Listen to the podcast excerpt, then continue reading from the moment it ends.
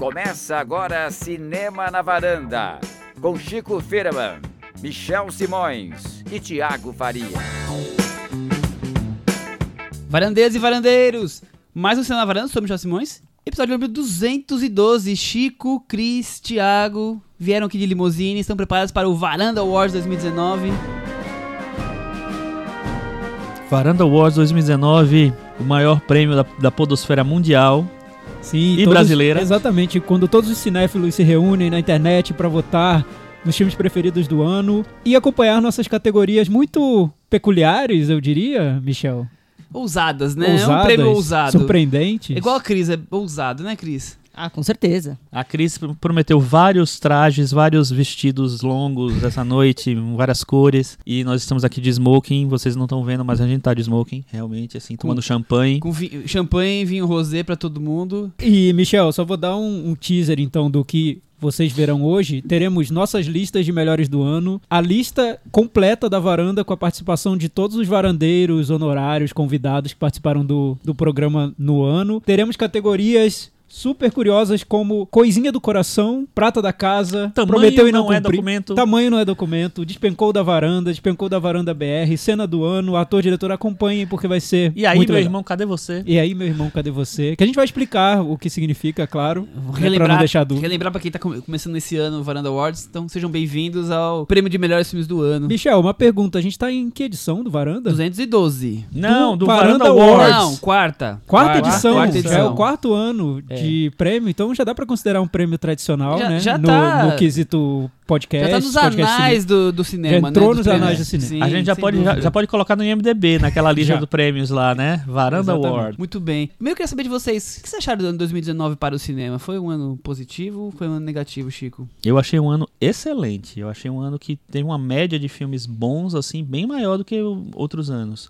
É, a gente comentou isso no próprio no, no- no episódio de meio do ano, sei lá. É, até ali já tinham estreado muitos filmes bons e estrearam muitos filmes bons também nesse segundo semestre. Eu achei um ano bem acima da média. E você, Thiago? Você, Thiago? Eu concordo com o Chico. Foi um ano que até, até foi difícil fazer a lista de 10 melhores, porque tinha tanta opção. Dá pra fazer 20, né? Dava pra fazer 20, mas foi um ano que, tentando rever os momentos mais marcantes e tudo mais, foi um ano muito estranho também, porque, imagina, ele começou com o Oscar de melhor filme pra Green Book É verdade. e ele terminou com Cats. Então, entre Green Book ganhando o Oscar e Cats estreando, a gente teve o ano de 2019 maravilhosamente se desenrolando diante dos nossos olhos, né? E, e revendo também melhores momentos, piores momentos de 2019, eu cheguei a uma conclusão que pode ser até polêmica, vou trazer aqui pra vocês, que é, enquanto a gente teve vários filmes muito bons, muito assim, é, é, consagrados e elogiados que vieram desse circuito de festivais,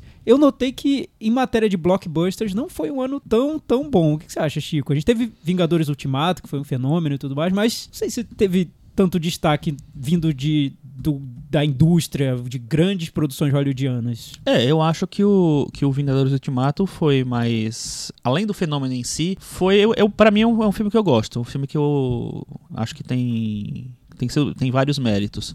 Mas realmente, assim, do, da indústria zona, eu acho que teve várias, vários filmes que decepcionaram muito, né? O último deles, o Star Wars. É, a gente teve alguns Doutor Sono, algumas apostas meio loucas. É, é não, foi, não foi um belo ano para blockbusters. É, eu não. lembro de vários que decepcionaram. Teve por, todos esses, esses reboots da Disney, por exemplo, Rei Leão, É Dumbo, verdade, Aladdin, não exatamente. provocaram o impacto que eles talvez quisessem ter provocado. A gente teve o Exterminador do Futuro voltando e também frustrando um pouco. X-Men, enfim, não, não foi um ano tão legal pra blockbuster. Tanto que eu acho que um dos que mais se destacaram e que mais foram elogiados foi o próprio John Wick 3. De que- novo, é, né? que não era um dos maiores, maiores apostas em, em termos de, de superproduções. Mas quando a gente pensa em filmes que saíram de festivais, foi um ano que pra É. mim foi muito, muito bom. Mas teve também um filme que foi. que não era necessariamente pensado como um blockbuster, mas que virou um blockbuster, se não me engano, a décima maior bilheteria do ano nos Estados Unidos,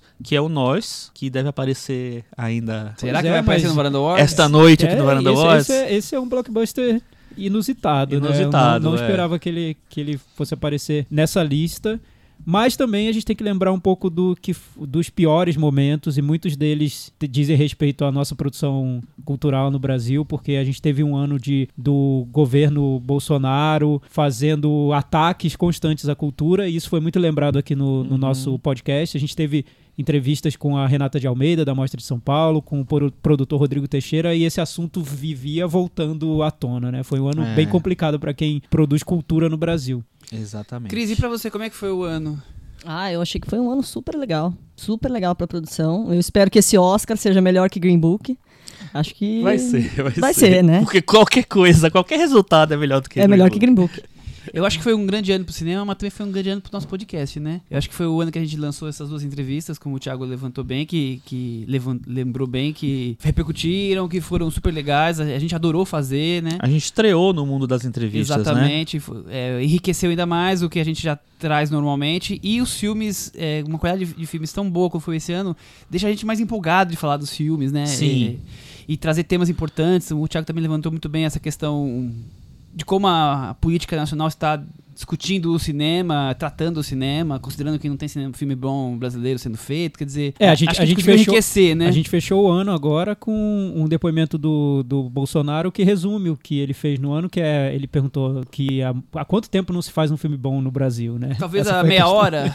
É. Então, acho que tem uma desconexão grande entre o governo e, o, e a produção cultural. Esse ano foi muito E marcado a por isso. inteligência, né? É, e mais, mais o curioso, acho que a reação a isso foi muito forte, poderosa, porque a gente teve um ano muito bom pro cinema brasileiro, Não, com filmes que se exato. destacaram em festivais internacionais. A gente teve Bacurau ganhando prêmio em Cannes, Vida Invisível ganhando prêmio também em Cannes. Dois prêmios inéditos. Enfim, pra- pra- Democra- o de- documentário Democracia em Vertigem já tá cotado pro Oscar, então foi um ano de... Ganhou de... o prêmio melhor San Sebastián, ganhou o prêmio Locarno. Exato, dizer, foi um uma- ano muito bom febre. pro cinema brasileiro e paralelamente a isso, nesse universo paralelo do, do governo brasileiro, esse cinema não existiu. É. Como se não tivesse sido feito, né? É muito, muito curioso, acho que isso, a reação ao que aconteceu foi, foi muito, muito poderosa.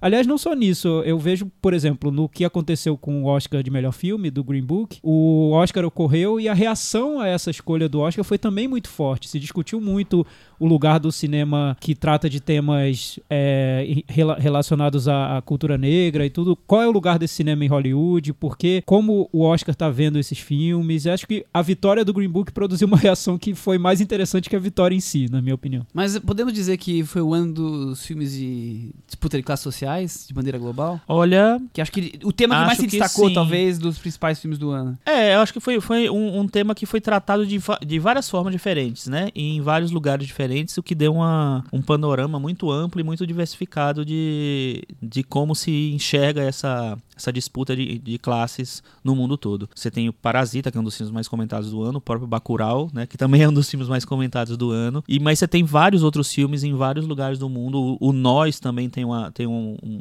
trata um pouco sobre isso também. Então eu acho que tem foi, foi um tema amplo e assim, eu acho que a gente não, não dava conta de como ele tinha tantas facetas, né? De ter, podia ser trabalhado no de cinema mil de tantas maneiras diferentes. Até o maneiras. Coreeda, você pode colocar nessa turma, Sim, né? sim. O assunto de família. É, eu fiquei com a impressão de que o cinema tava dando respostas, né, pro que tá acontecendo no mundo. É, é um, é- a gente falou muito ne- nesse termo mal-estar, né? Acho que foi o que a gente mais usou aqui pro, no Cinema na Varanda nesse ano, porque os filmes pareciam que estavam carregados dessa essa sensação de desconforto, de tentar reagir às, às a crises do, do mundo de hoje, né? Principalmente a desigualdade. Acho que esse foi o, o, o tema principal, se a gente for pensar nos filmes que foram mais. que tiveram maior repercussão. É claro que pra quem é cinéfilo, muitos desses filmes talvez nem tenham entrado na- nas listas melhores, porque os cinéfilos têm critérios particulares pra eleger os filmes e tudo mais. Mas quando a gente pensa em repercussão, é, filmes como Bacurau, o Parasita, o próprio Coringa, eles pegaram muito Uhum. esse, esse sentimento de desconforto que, que existe hoje no mundo e que o cinema tá refletindo. É. Só, antes da gente começar, só queria destacar o, o Meta Varanda do ano. O filme com a pior nota do Meta Varanda, que você tem ideia de que filme pode ter sido? Ontem eu tava tentando lembrar e não lembrei. Que pena, né? Mas o Steve Soderbergh ganhou o prêmio de Meta Varanda mais baixo de 2019 com a lavanderia em 22 pontos no Olha só. Vocês chegaram a rever a lavanderia? Não, Não vou fazer Rever? isso. Em hipótese alguma vou fazer Mas isso. rever. Thiago. Não, daqui a 10 anos você não coloca ele no, varanda, no, no, no Cinemateca da Varanda pra eu ter que fazer isso. Então A é ele que lavanderia foi despencou o da pior. varanda. Foi o pior.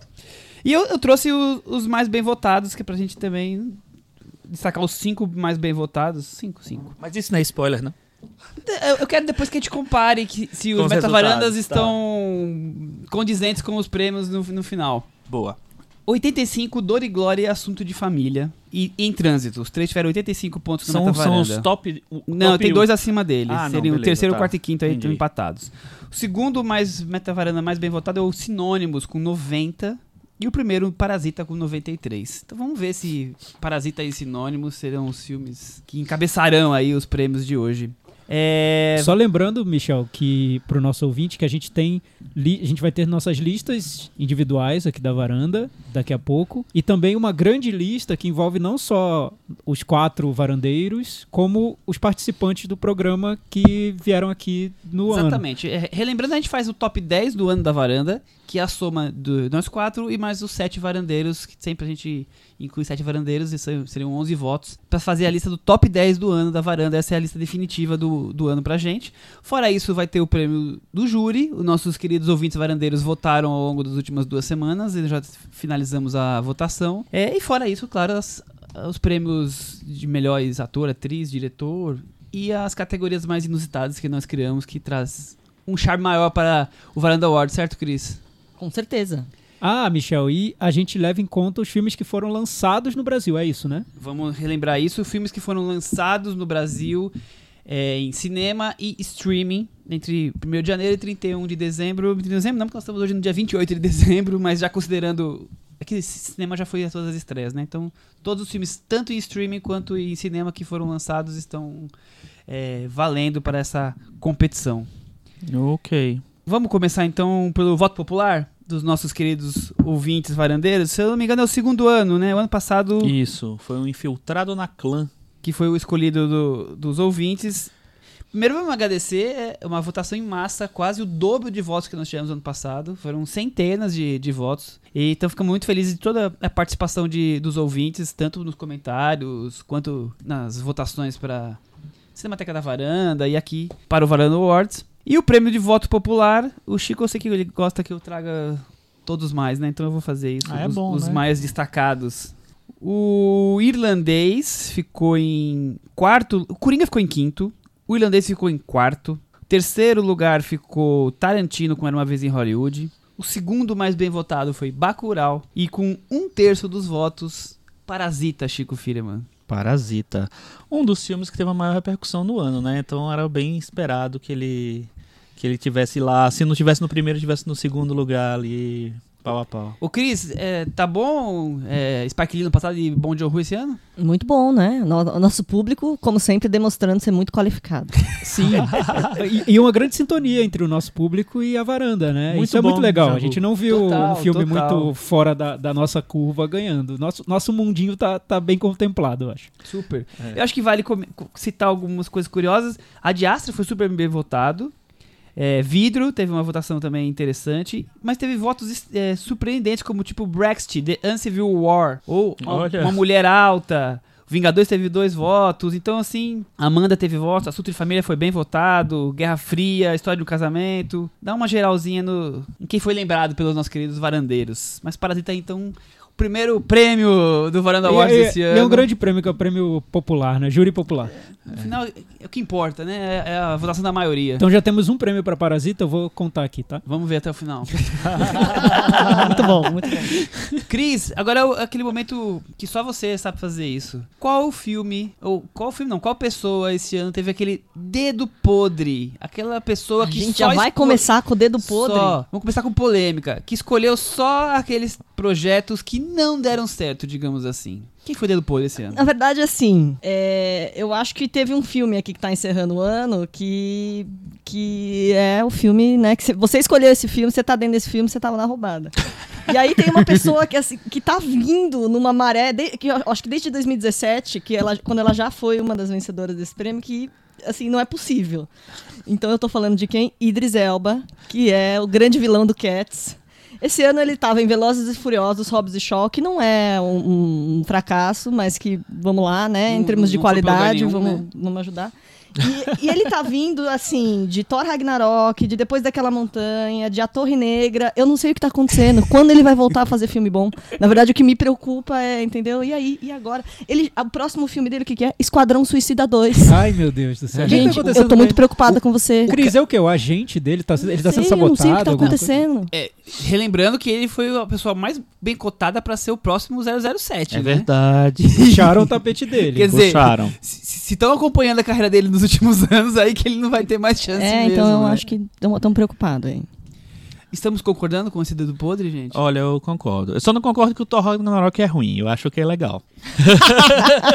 É verdade. Mas eu vamos- concordo. Eu acho que o. Idris Elba não tá num- numa boa fase. Eu acho que ele precisa né, dar uma chacoalhada aí nessa carreira. Muito bem. Vamos então para outra categoria que também a Cris que criou e traz com grande sagacidade, mas acho que talvez alguns holandeses também vão ter suas opiniões, que é o prêmio Obreira ou Obreiro do Ano. Antes de a Cris falar a opinião dela, o Vincent, Vincent Cessering mandou já hoje de manhã. Espero que Adam Driver seja reconhecido como obreiro do ano. Ele tá dando uma. Fica a dica, Cris, tá? As pessoas já conhecem as categorias da varanda. É um é sucesso maravilhoso, esse prêmio. maravilhoso. É um Cris, sucesso, cara. Quem foi o obreiro ou a obreira do Olha, ano? foi, foi quase. Pra mim, a obreira do ano foi Scarlett Johansson. Ela começou o ano com Vingadores Ultimato e, tá- demonstrando que está determinada a ser indicada ao Oscar esse ano com História de um Casamento e vai ser lançado em breve o Jojo Rabbit. Então, eu acho que a obreira do ano foi Scarlett. É, Fez, fez, bonitos gols nos três, né? foi, eu gostei. Eu não tinha pensado tanto na Scarlett, Cris. Acho que você tá coberta de razão. Eu vou sugerir algumas outras. Posso? À Por favor, por favor. Du- duas opções. O Adam Driver eu tinha pensado nele também. O Vincent, nosso ouvinte, eu acho que ele mandou bem, porque o Adam Driver, Também ainda mais concordo. nesse, ele, nesse ele também vem final, determinado para. É, nesse fim de ano ele decidiu. É, mas não sei, eu acho que ao tá contrário ali, do né? agente do Idris Elba, eu acho que tem agentes que falam, ó, então esse ano nós vamos atirar. Vamos nós arrasar. Nós vamos arrasar. Olha, eu vou votar, vou dar um voto multi, multiplataformas aqui pra Olivia Colman, que apareceu em A Favorita, The Crown e Fleabag, então ela tava em todos os lugares ao mesmo tempo. Eu nunca vi tanto Olivia Colman na minha vida quanto Ela não era conhecida e agora, ela Agora tá, ela tá- até tá conhecida enjoando. até Então, demais. é, E, e sempre papéis ali. é, engraçado que a- a- ela, ela conseguiu fazer dois, dois papéis de rainha em filmes que. O A Favorita estreou no Brasil esse ano e o The Crown estreou no Brasil esse ano. Então a Olivia Colman tava lá na nobreza em várias, vários períodos da, da nobreza do Reino Unido. Mas o, o prêmio especial de obreiro, o- obreira ou obreiro do ano, eu vou dar pra Netflix, porque obrou muito esse ano. Foi muito filme que ela lançou. Foi. Eu fiquei até eu não consegui acompanhar o ritmo da Netflix esse ano. Filmes muito bons, filmes horríveis, mas tava lá Tem de toda tudo. semana. E, e assim como a gente, né? assim como a gente da Scarlett Johansson, ela também falou: esse ano nós vamos Não. ganhar prêmio de novo. Vamos arra- E vamos tanto que arrasar. agora no Oscar, Netflix tá aí com História de um Casamento, com o Irlandês.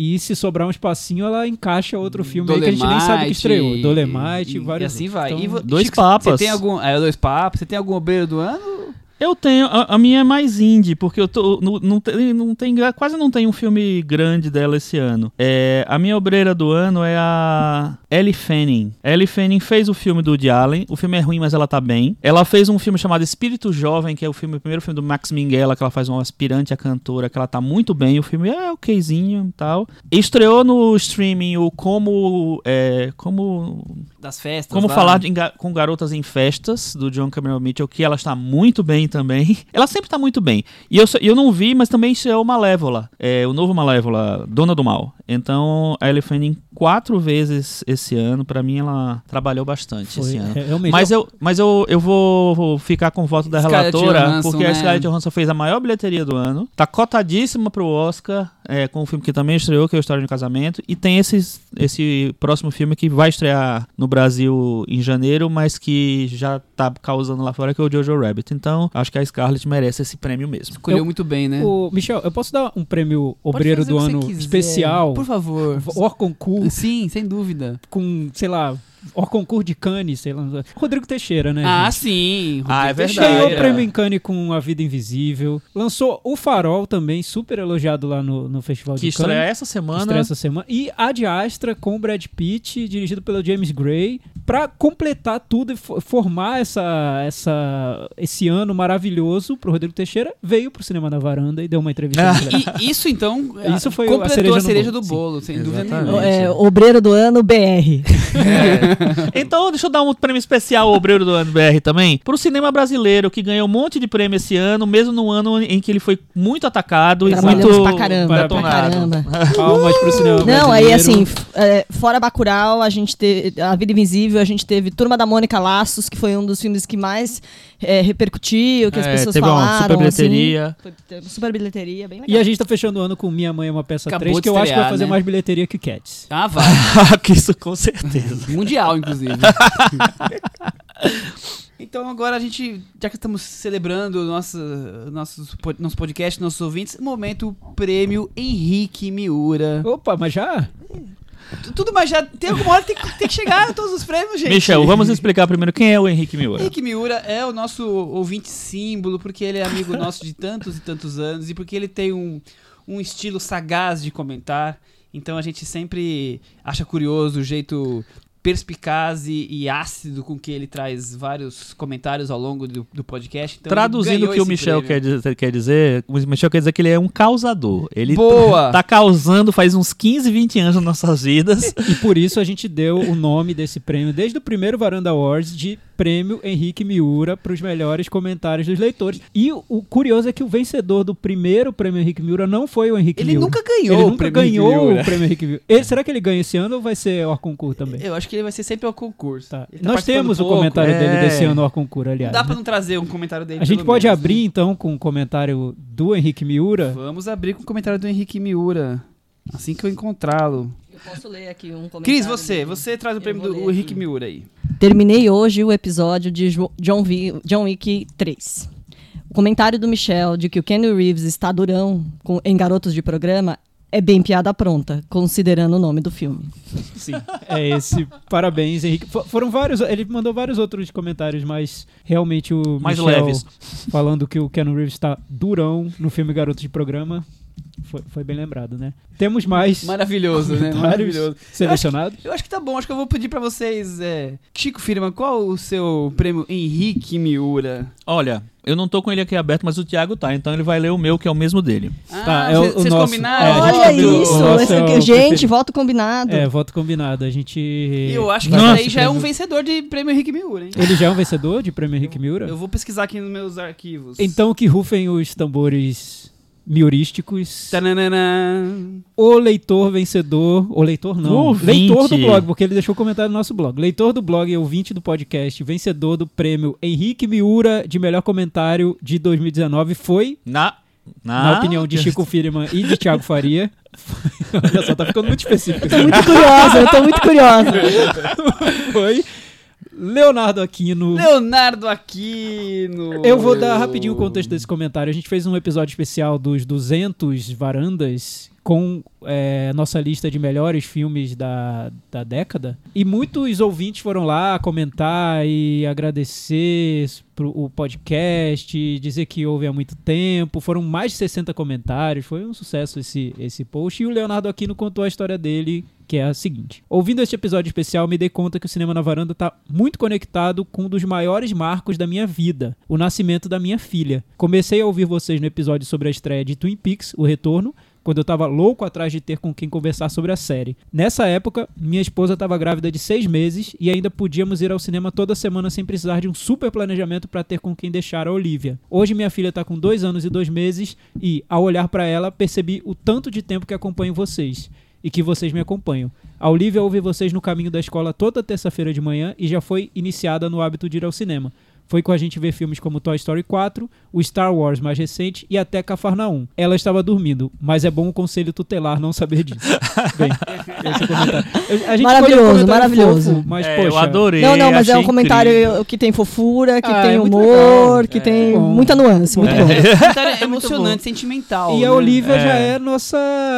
O quê? Mascote, Olivia- mascote, princesa. Nossa, Olivia micro é varandeira. uma Micro fofa. Eu sigo lá o, o- o Leonardo Aquino lá no Instagram. A Olivia é uma fofa. Eu quero entrar pro fã clube da Olivia. Perfeito. Temos mais vencedores dessa categoria, Michel? Eu acho que ele é ao concurso esse ano, é imbatível, mas a gente pode trazer alguma coisa mais humorada também pra dar um, um outro viés nesse prêmio Henrique Miura, né? Então, por exemplo, o Vitor Matheus tem a impressão que Vice é o destino de uma nação desse ano, filme biográfico sobre um político careca, gordo e de óculos, com atores principais que participaram da trilogia de Batman do Nolan. São muitas coincidências, não dá pra arriscar ver esse filme. Então, Ele tava falando sobre o Vice, um filme que despencou e foi atropelado aqui na, na rua, na frente da varanda, né? Porque a gente Ninguém detestou. ex- exatamente. É, tem, tem mais algum aí que vocês lembram que vale a Eu pena? gosto desse aqui do Rodrigo Martins. De tanto ouvir o podcast, percebi uma camada oculta que faz com que ele seja não só o melhor podcast de cinema do Brasil, mas o melhor programa humorístico também. Ouçam o podcast em velocidade 0.6 e se divirtam. que é uma coisa que o Michel faz sempre. É, isso abriu uma grande discussão aqui no podcast sobre ouvir ou não ouvir o podcast em velocidade acelerada. E como ouvir Michel em velocidade acelerada. Como será? né? É pra alucinar, né? Não, teve, a, teve a nossa varandeira, que eu agora não lembro quem foi, que comentou que o Michel abre o podcast na velocidade 5 do Creu. Olha, eu vou só resgatar, já que, já que a ideia é pegar também comentários mais engraçados, da- o comentário da Isabela Almeida sobre Rocketman, eu achei um clássico Ah, era isso que eu queria achar agora. troféu Henrique Miura, que ela colocou aqui a receita para fazer uma cinebiografia musical. Ela detestou Rocketman e manifestou a raiva dela nessa receita para fazer uma cinebiografia musical. Uma xícara de astro pop da década de 70 e 80, de preferência que seja gay. Três xícaras de uma mãe bem má. Duas e meia xícaras de um pai perverso. Quatro copos americanos de um manager cruel. Uma colher de sopa de Freud. Oito quilos de música, se você quiser pode colocar mais. Dois pacotes de amigos e compositores. Uma pitada de drama. Um Dexter Fletcher, o diretor. Cocaína, álcool e sexo à vontade. Bata tudo isso bem forte, coloque no forno e em duas horas seu filme está prontinho. Perfeito. Tudo bem. Mas a gente sempre elege um, né? É Leonardo Aquino, né? Leonardo É, Aquino. Leonardo Aquino ganhou. Leonardo É. Aquino, a gente chegou aqui à conclusão. Leonardo Aquino, foi, foi mais rápido que o New York City Circle Foi Critics. fácil. A gente decidiu que Foi fácil. Leonardo Aquino ganhou o prêmio Henrique Miura desse Depois que ele mandou o áudio pra gente dela, da filhinha, aí... É, foi fofura total. bom. Fácil demais, foi né? isso. Surpreendente, nosso Henrique Miura do ano é um prêmio que fofo, né? No- Fofo. Menos a gente, a gente tá nesse sarcástico, mais momento, mas... A gente tá tá ficando mais amadurecendo. maduro, é. O Thiago falou bem, estamos amadurecendo, Chico. Amadurecendo. Somos jovens amadurecendo. É. Vamos então Somos começar agora as categorias que o bicho pega. Eita. Cris, qual foi o filme de estreia do ano? Qual foi o filme que chegou chegando? Olha, eu confesso, confesso para vocês que eu elegi um filme que eu não vi. Que é o. Olha! Eu não vi! Vamos lá! Isso! pra gente, Cris. Eu não também. vi, mas eu achei incrível a repercussão que ele teve. Vale votar em filme que você não viu? E, não, e nem é na categoria não posso opinar, né? eu tô colocando não, não, numa não outra posso opinar, categoria. Pode votar no filme que você não viu. Não, mas agora eu É, tô o curioso. Chico faz isso, ele fala assim: qual vai ser o último filme que eu vou assistir no ano e qual vai ser o primeiro filme que eu vou assistir no ano. Esse provavelmente vai ser o último filme que eu vou assistir no ano. Que é o Fora de Série, da Olivia Wilde. Eu não esperava que ia ter tanta repercussão, que as pessoas. Eu não esperava que ela ia fazer um filme. Então, assim, eu não vi o filme, mas eu em termos de repercussão e o que ela ia fazer e tal. Por isso que eu coloquei Quer nessa dizer, categoria. Eu nem sei se é bom ou não, gente. eu, Depois eu a gente conversa. com E você. vai eu ficar- vi, eu acho legal. E vai ficar mais surpreendente ainda quando você vir o personagem que ela faz no filme do Clint Eastwood, do Richard Jewell. Porque, Eu assim, tô acreditando. fora de série é uma coisa, o outro é outra coisa totalmente diferente. Existe um universo, um abismo, um buraco negro no meio. Eu não vi o do Clint, mas Maravilhoso. já gostei também, Chico. Tá vendo? Tá vendo? não podemos- vi, não posso opinar, mas irei. É Podemos isso. avisar que semana que vem tem o Farol e Clint aqui na varanda. Eu né? acho até que a é gente meio podia criar uma isso, nova né? categoria que seria a não vi e já gostei. Exatamente, não vi, já gostei, gente. Não, não, enfim, chegou chegando, eu tô dando prêmio pra ela, né? Olivia Wilde. Não, Tudo não bem, pro filme, porque o bem. filme eu não vi mesmo. Tudo bem. é, depois desse momento, só posso pedir a palavra pra Chico Firman, porque isso aqui tá parecendo um troféu imprensa. É, chegou chegando. Cadê Eu não é vi tá o filme, aqui? mas a minha esposa viu e falou que é ótimo. Mas Não, todo não é mundo tá verdade, dizendo não é verdade, muito ó. Ela vai assistir e vai achar Eu vi, não tem as pessoas que falam que fizeram medicina depois de 23 temporadas de Grey's Anatomy. Eu vi todas as temporadas que a Olivia Wilde fez de House. Posso atestar Ah, tá certo. que, é, que ela quebrou expectativas sendo diretora do Fora de Série. Muito Não, eu- eu bem. entendi, você não viu, mas ela chegou chegando. Não quer dizer que você achou que seja o melhor filme Não tô julgando o filme, É uma tô falando dela. isentona Achei legal ver ela fazendo dire- diretora, achei legal ver ela tentando optar por essa editoria aí, esse tipo de filme. Não imaginava que, que ela, como diretora, iria que fazer, fazer um filme jovem e tal. Depois que eu ver, eu conto. Cris Lume, nota 10. e aí, Chico?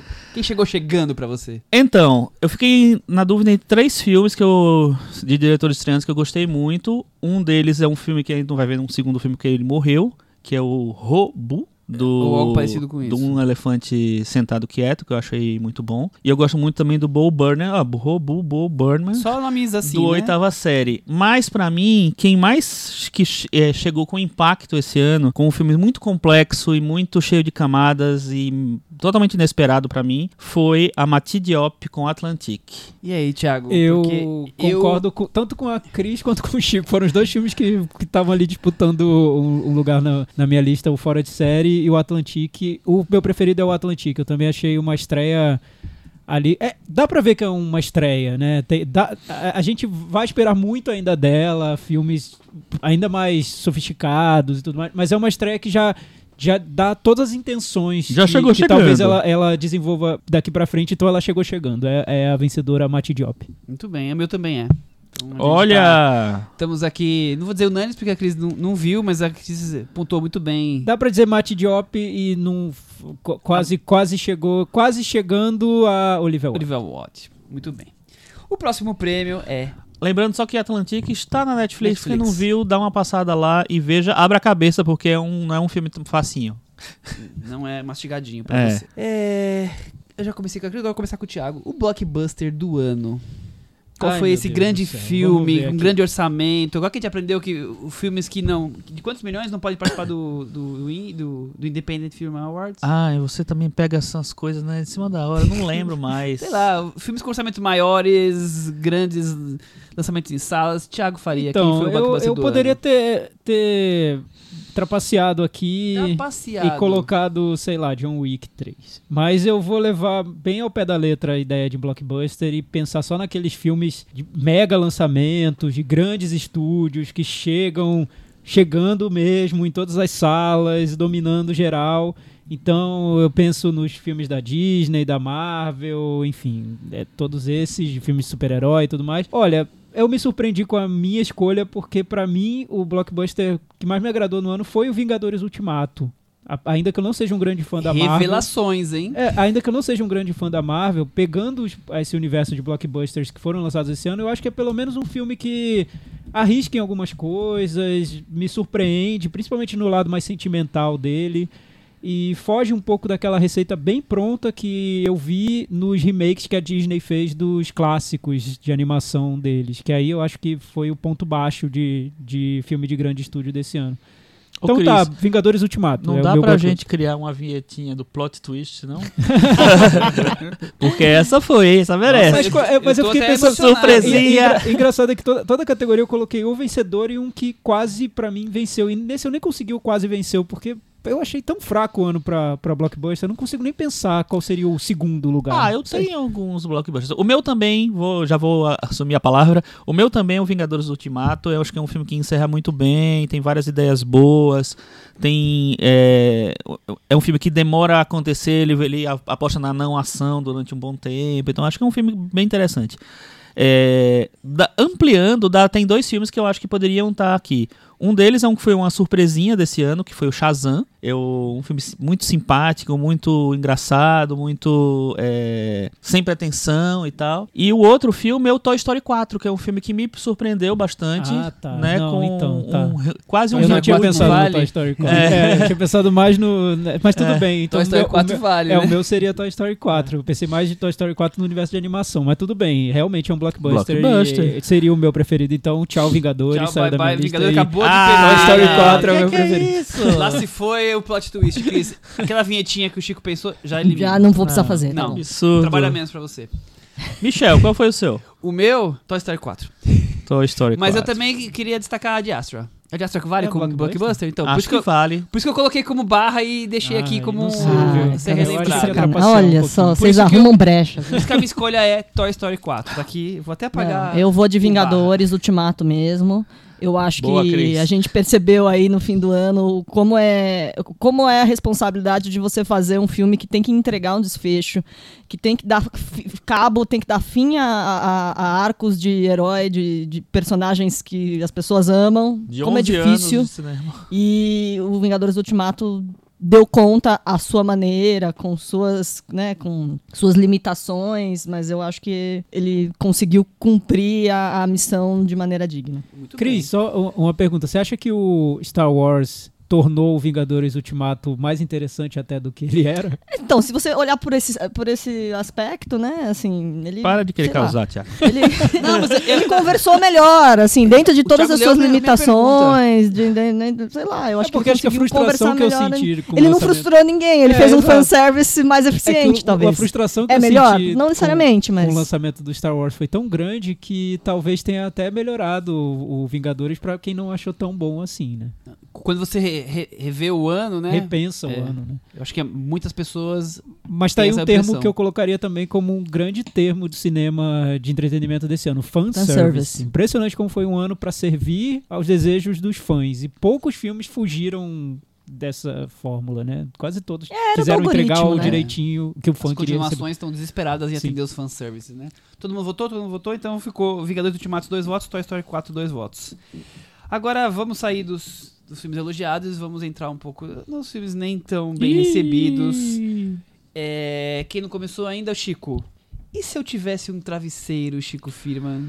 Olha, O que, que seria desse até filme? abrir minha planilha aqui porque O realmente... que seria desse filme se eu tivesse um travesseiro? Ah, sim. Você sabe que eu sou um grande fã de quadrinhos, sou um grande fã de X-Men. Porém, X-Men Fênix Negra é um filme que eu. Esse eu queria ter desvisto, porque é uma saga que já tinha sido contada no X-Men Confronto Final, que era uma bosta, e esse vai além da bosta. Então, esse filme é realmente assim. Perdi duas horas de sono. Muito bem. Eu Cris- teria Ah, não. curiosidade por ver favor. o X-Men Ah, Além da não Bosta. viu. X-Men Além da Bosta? Além da bosta? Beyond Bosta.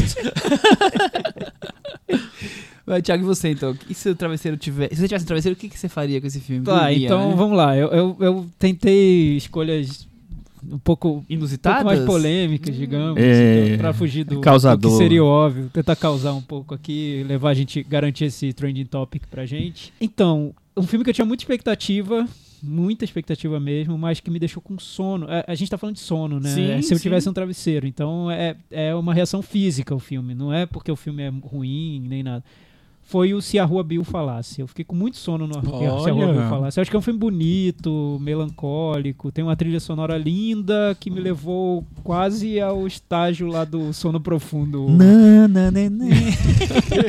Enfim, se a Rua Bill falasse, e com dois outros concorrentes aí sérios, um que me, realmente me fez dormir, que é o Todos Já Sabem, e Ah, o- Nossa, esse, esse esse é. tem muita chance de ganhar esse prêmio. que é o filme do Esse nosso é. amigo Asghar Farhadi. Asghar Farhadi. O outro também que me deixou com muito sono foi o Relatório. Enfim, mas o Se a Rua Bill falasse foi o que me deixou com mais sono esse ano.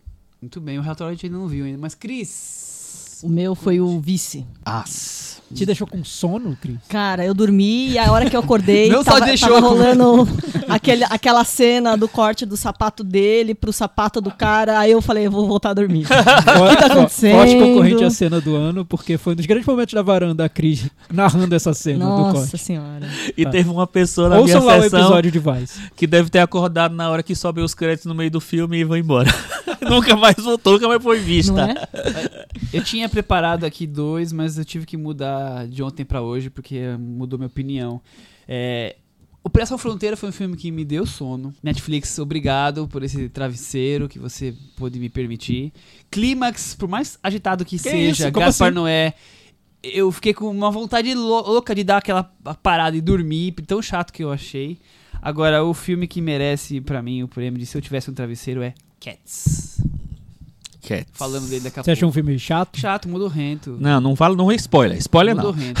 Não dá Eu spoiler. achei spoiler do surpreendente seus, seus prêmios, porque são filmes mais, mais ágeis, né? Pois é, pois é. Principalmente Curioso. Cats, né? Você dorme em filmes Não, ágeis. não dormi, tipo mas eu, Clímax, que, eu queria eu, ta- ter um eu quase, quase saí travesseiro. pulando. É, eu Ô, queria ter um, dar um pause. Nesses quantos anos de amizade que a gente tem? Uns 2002, 16, 2003, 17, por aí. 18, sei lá.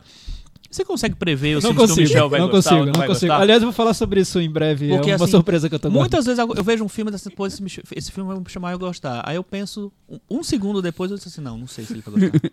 Não, é- eu também. Pra e, mim é e- e os argumentos também. É. e tudo. Ou, Sempre enfim. surpreendente. Mas falarei sobre isso em breve. É, vamos pra próxima categoria? Agora é A Bomba Que Não Explodiu. Aquele filme que você viu o trailer, Cris, ficou na expectativa, falou isso aí não vai prestar, isso não vai dar certo. E no final das contas nem era tão ruim assim. Eu vou começar agora que eu destaquei dois. Ainda não me decidi qual dos dois, que eu achei filmes ok, mas que eu esperava que fossem te- tenebrosos. Zumbilândia, Atire Duas Vezes e Shazam. O meu também é Shazam. O meu é Shazam também, mas e o meu também é Shazam. Shazam. Todo mundo. Shazam. Shazam, Eu botei Shazam. foi a bomba que não explodiu. Realmente, eu lembro, foi um É. episódio até Não, o trailer era muito horrível. agradável. O trailer né? é horroroso. Era horrível, Você fala, pronto, é. eu não ia assistir. É. Aí sabe, só Deus, porque eu acabei assistindo e eu fiquei satisfeita com o filme. Eu acho até que é um. Sabe por que você assistiu? Por causa de mim, porque eu cheguei aqui, eu falei assim, eu vi na cabine, é legal, o filme é divertido, todo mundo foi ver, todo mundo achou legalzinho. Foi, foi. Eu Chico- acho que é um filme Chico de herói um pouco mais pro público infantil. Eu vou.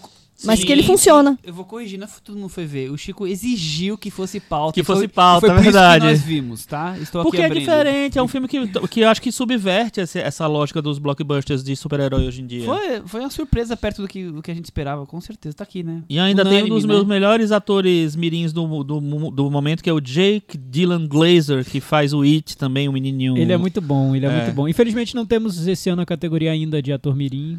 Não, não Podemos chegamos a não tanto, chegamos mas quem sabe. Porque- mas esse ano eles se destacaram, viu? Vários Muitos, cotados. é. Tiago, Hum. qual foi o filme que você chamaria de E aí, meu irmão? Cadê você? Porque nada de estrear no Brasil até agora e nem perspectiva de estrear em, É, esse, muito em esse breve. é, o, é o prêmio pros filmes que a gente viu de alguma maneira. São os inéditos, A por gente enquanto. viu no aqui. avião, voltando de, Na de- mostra da de Veneza, é, enfim, e, e não estreou ainda no Brasil. O que eu acho que, que poderia ter estreado, porque eu acho que é um filme, um filme interessante, é difícil, a gente já falou por alto aqui sobre ele, eu vi agora e eh, me surpreendeu, eu gostei do filme, é o The Souvenir, da Joanna Hogg. Eu acho que é um filme que poderia ter estreado e talvez estivesse aí Que- aparecendo em algumas Que listas. Entrou nas listas mais. de melhores filmes do ano em inglês, principalmente, né? sim, Acho sim. que a Sight and Sound colocou É, é melhor muito querido pelos ingleses. Ela é uma diretora inglesa e Joanna esse Hogg. ano foi um dos filmes que eles mais gostaram. Eu, não- eu não acho que seja extraordinário, mas eu gostei muito do trabalho dela na direção. Acho que é uma diretora pra acompanhar. Muito bem. Eu, eu vi também, mas eu gosto mais do filme anterior dela. Não, não, não me apaixonei por esse. Mas é um filme bem interessante. É um filme é muito cuidadoso, né? Nos planos. É, ela dirige muito bem. né? É, então, pra quem sim. busca direção, Achei assim, uma- chato. ela dirige muito bem. E, e ela, e é uma história de amor ali que te deixa. É, aquele te cara é meio aflição. perturbador, né? É, É, é, É, é, bem perturbador. perturbador. é o filme do relacionamento tóxico, né? Você fala tanto nisso agora, mas aquela. É o, Enfim, é o acho- boy acho- lixo. ela É agora que toca, que toca Toxic. É, né? é, é, um, é um filme autobiográfico, mas que ela demorou muito tempo pra fazer, porque eu acho que só com muito tempo depois você consegue lidar com essa história de uma relação tão Não deve ser complicada. fácil. é. É. mas va- vale muito ver. Com certeza. Chico, É o você? oposto de história de um casamento? História de um tormento também. História de. é, é o oposto complementar. Ah, eu acho bem melhor. Me, me lembrou um pouco o filme da Marinhade anterior, ou todos os outros. Sim, sim. ah, sim. eu não gosto desse filme. Ai, meu Ah, Deus. olha, vamos, vamos voltar, chato. vamos voltar. Tem uma conexão, ó, dois filmes parecidos que você não gosta. Ó. Estamos encontrando um tema aí que você É. não se agrada muito. Voltando à categoria. E aí, meu irmão, cadê você, Chico? E aí, meu irmão, cadê você? Pra mim, vai pra Até Logo, Meu Filho. Um filme chinês de Tinha três horas de destacar. duração que passou na mostra do Wang Xiaoshuai, que é o diretor do Bicicleta de Pequim e tal. Um, acho que é um belíssimo melodrama. É, Premiado em Berlim. premiado, premiado os, os dois atores, né, o casal ganhou o melhor ator e melhor atriz em Berlim. Gosto muito dele e acho que ele vai ser difícil ele encontrar espaço no circuito, né? Porque Três horas de duração três chinês. horas, chinês e tal.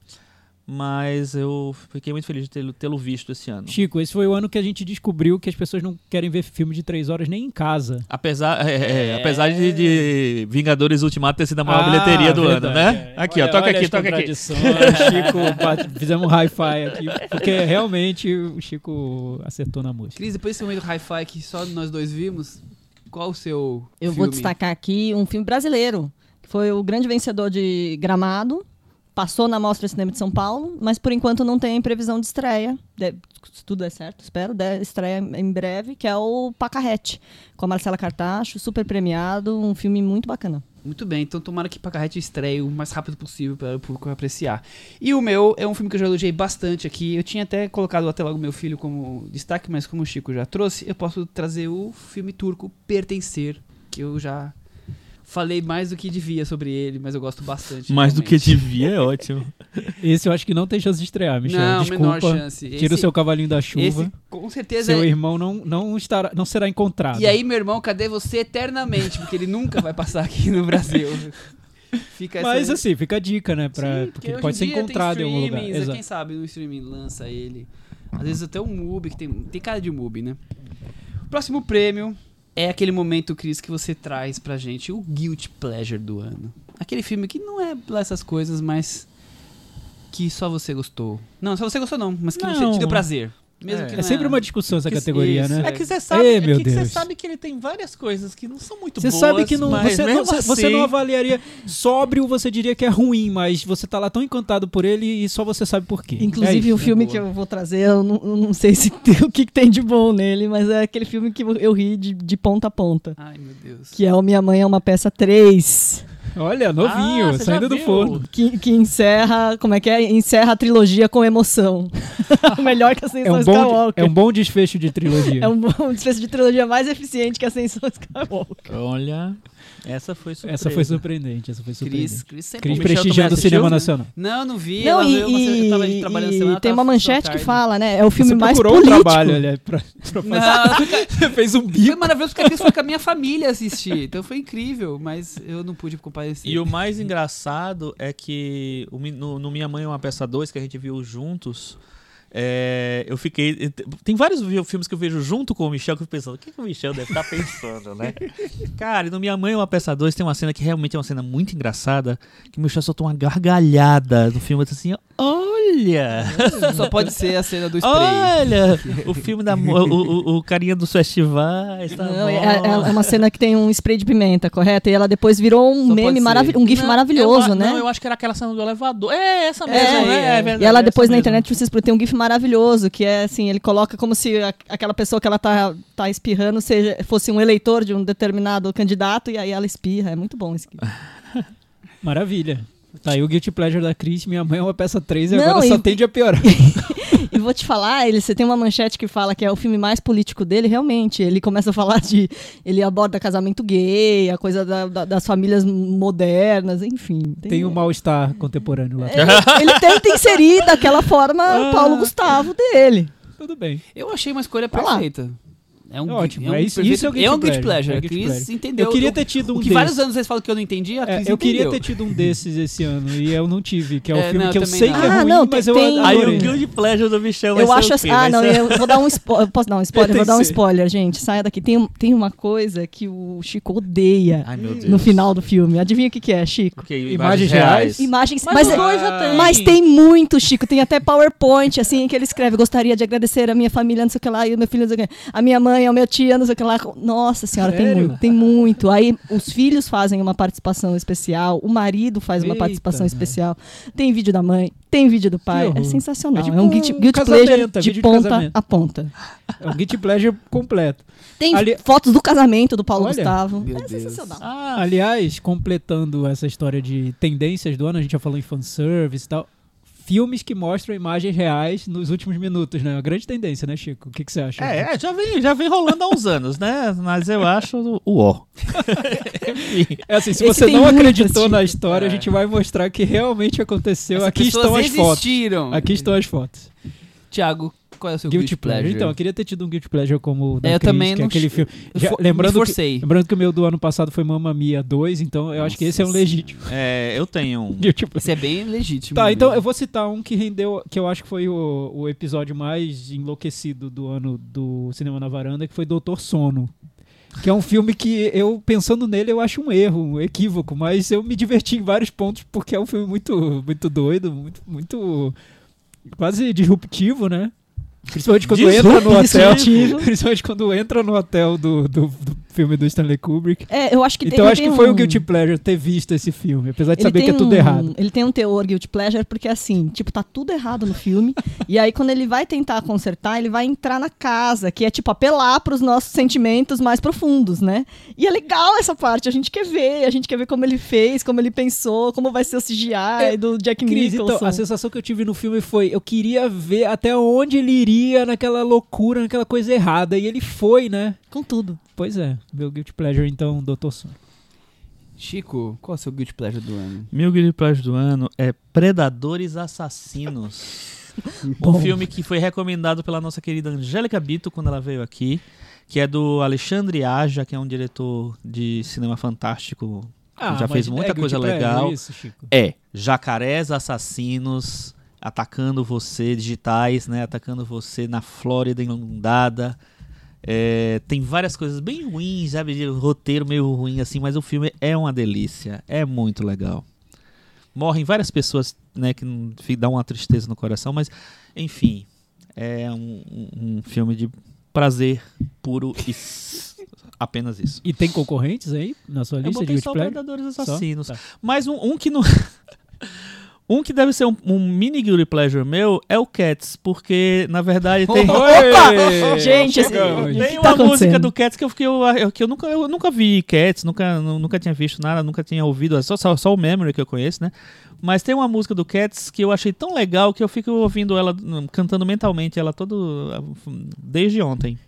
Então. Qual é a música, Chico? É Mr. Mistopheles. Ó. Mas o filme é uma bosta mesmo. Tá. Oh, desculpa, dei spoiler do, do nosso puxadinho. É, e aí, Michel. Michel? Gente, eu tô até agora aqui tentando o seu encontro. Ah, É uma meu coisa, eu ia Deus. falar Ai, meu que Deus não do dá. céu. Vamos lá. Eu, eu, eu te, eu É te um ajudo esf- é um então. É, o filme que começa com S e termina com Star Wars. é isso que é o seu guilty pleasure desse ano? Pode ser, Tá. é uma boa escolha. Uma boa escolha. Eu lembro, porque eu não participei desse episódio, mas eu tava ouvindo e acho que eu não vou esquecer desse trecho que o Michel fala. É, achei delicioso ver pessoas lutando com. Stormtroopers. Olha como eu ia ouvir isso vindo do Michel.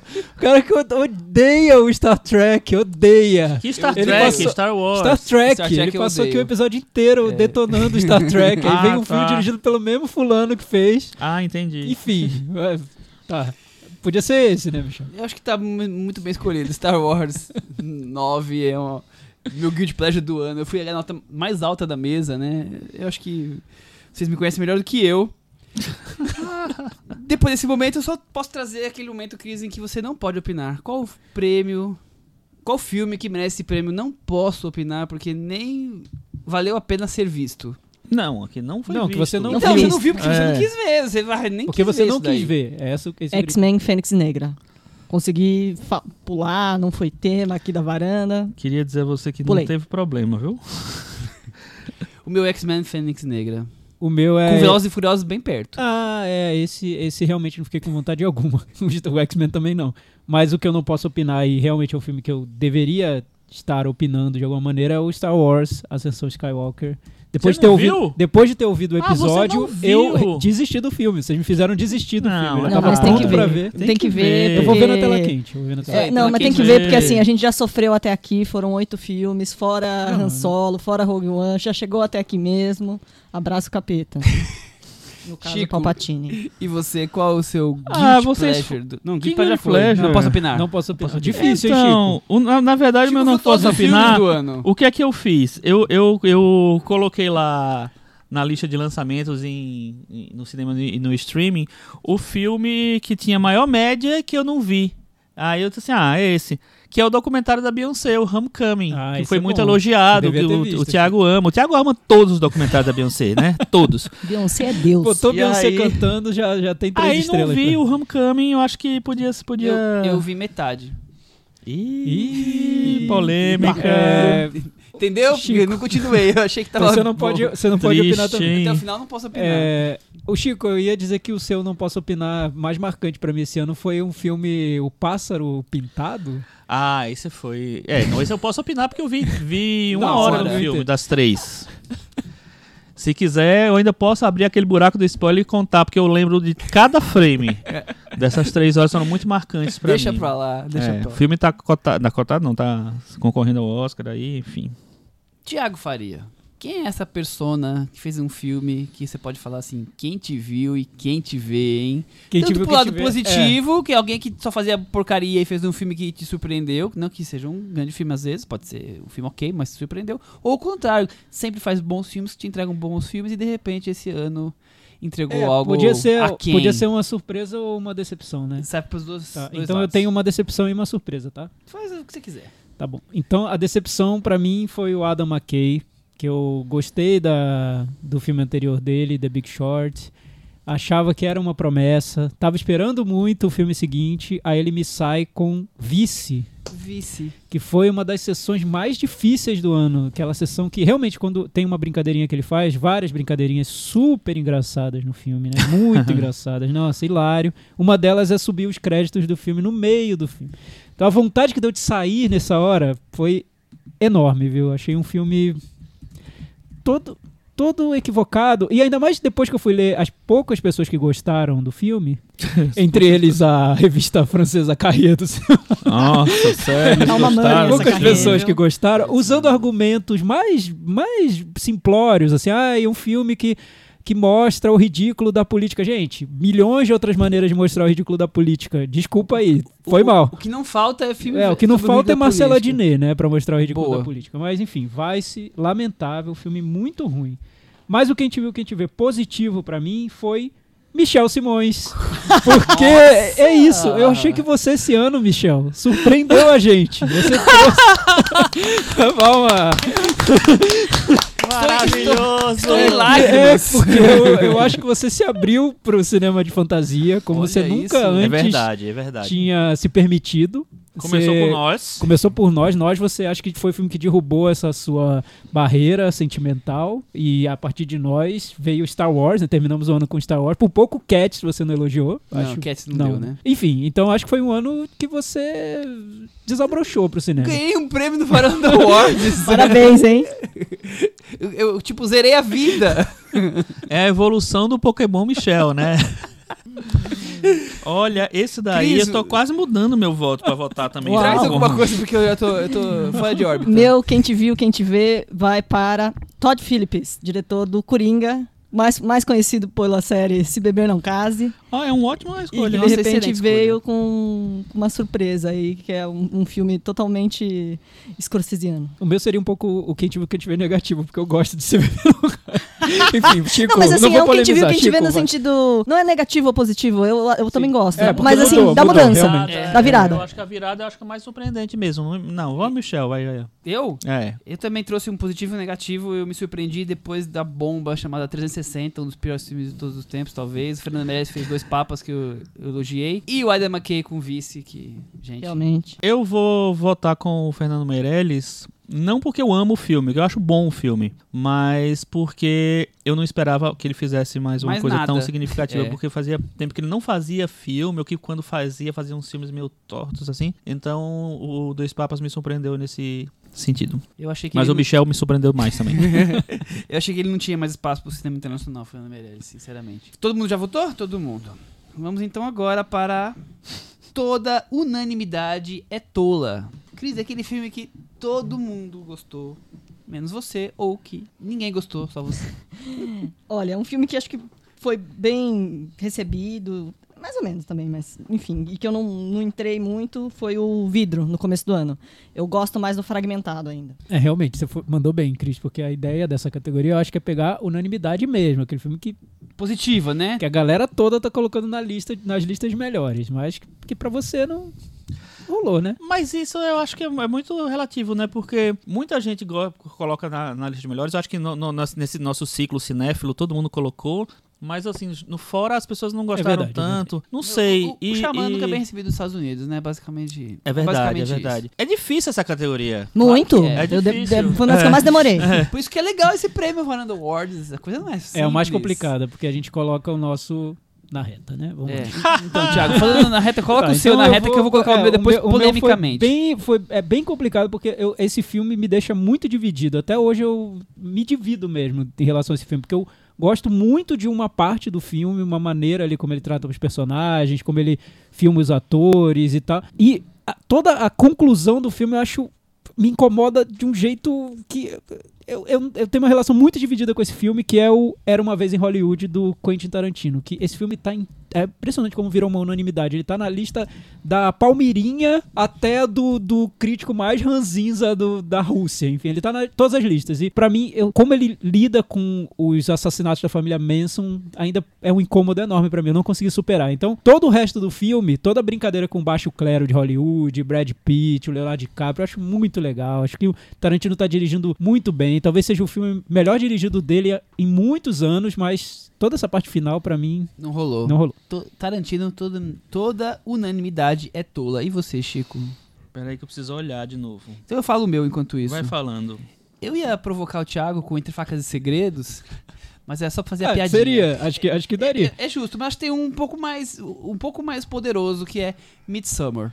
Mas foi, foi uma unanimidade. É Dividiu muito, am- muito. é muito amado, né? Eu É, acho. é, muito essa pra amado. Acho que o Entre categoria. Facas e Segredos seria é mais, mais, polêmico seria mais polêmico. Então Esse fica- muita é, gente Fica gostou. os dois, então, pronto. Então, você falou de Fatos e Segredos, eu, eu anotei dois filmes. É, porque assim, um, um vai ferir muito o Thiago, que gostou muito do filme, Viu como a gente gosta de você, que é o Thiago? A Entre gente se Facas e. Segredos. Se preocupa com que eu uma acho- facada no meu toda. peito. O outro vai ferir muito o Michel, que também Então gostou muito do logo. filme, que é o Guerra Fria. Mas pra mim, a maior una- unanimidade que eu acho que ultrapassou, porque ele tá muito bem no filme, é um ator, na verdade. Ele tá muito bem no filme.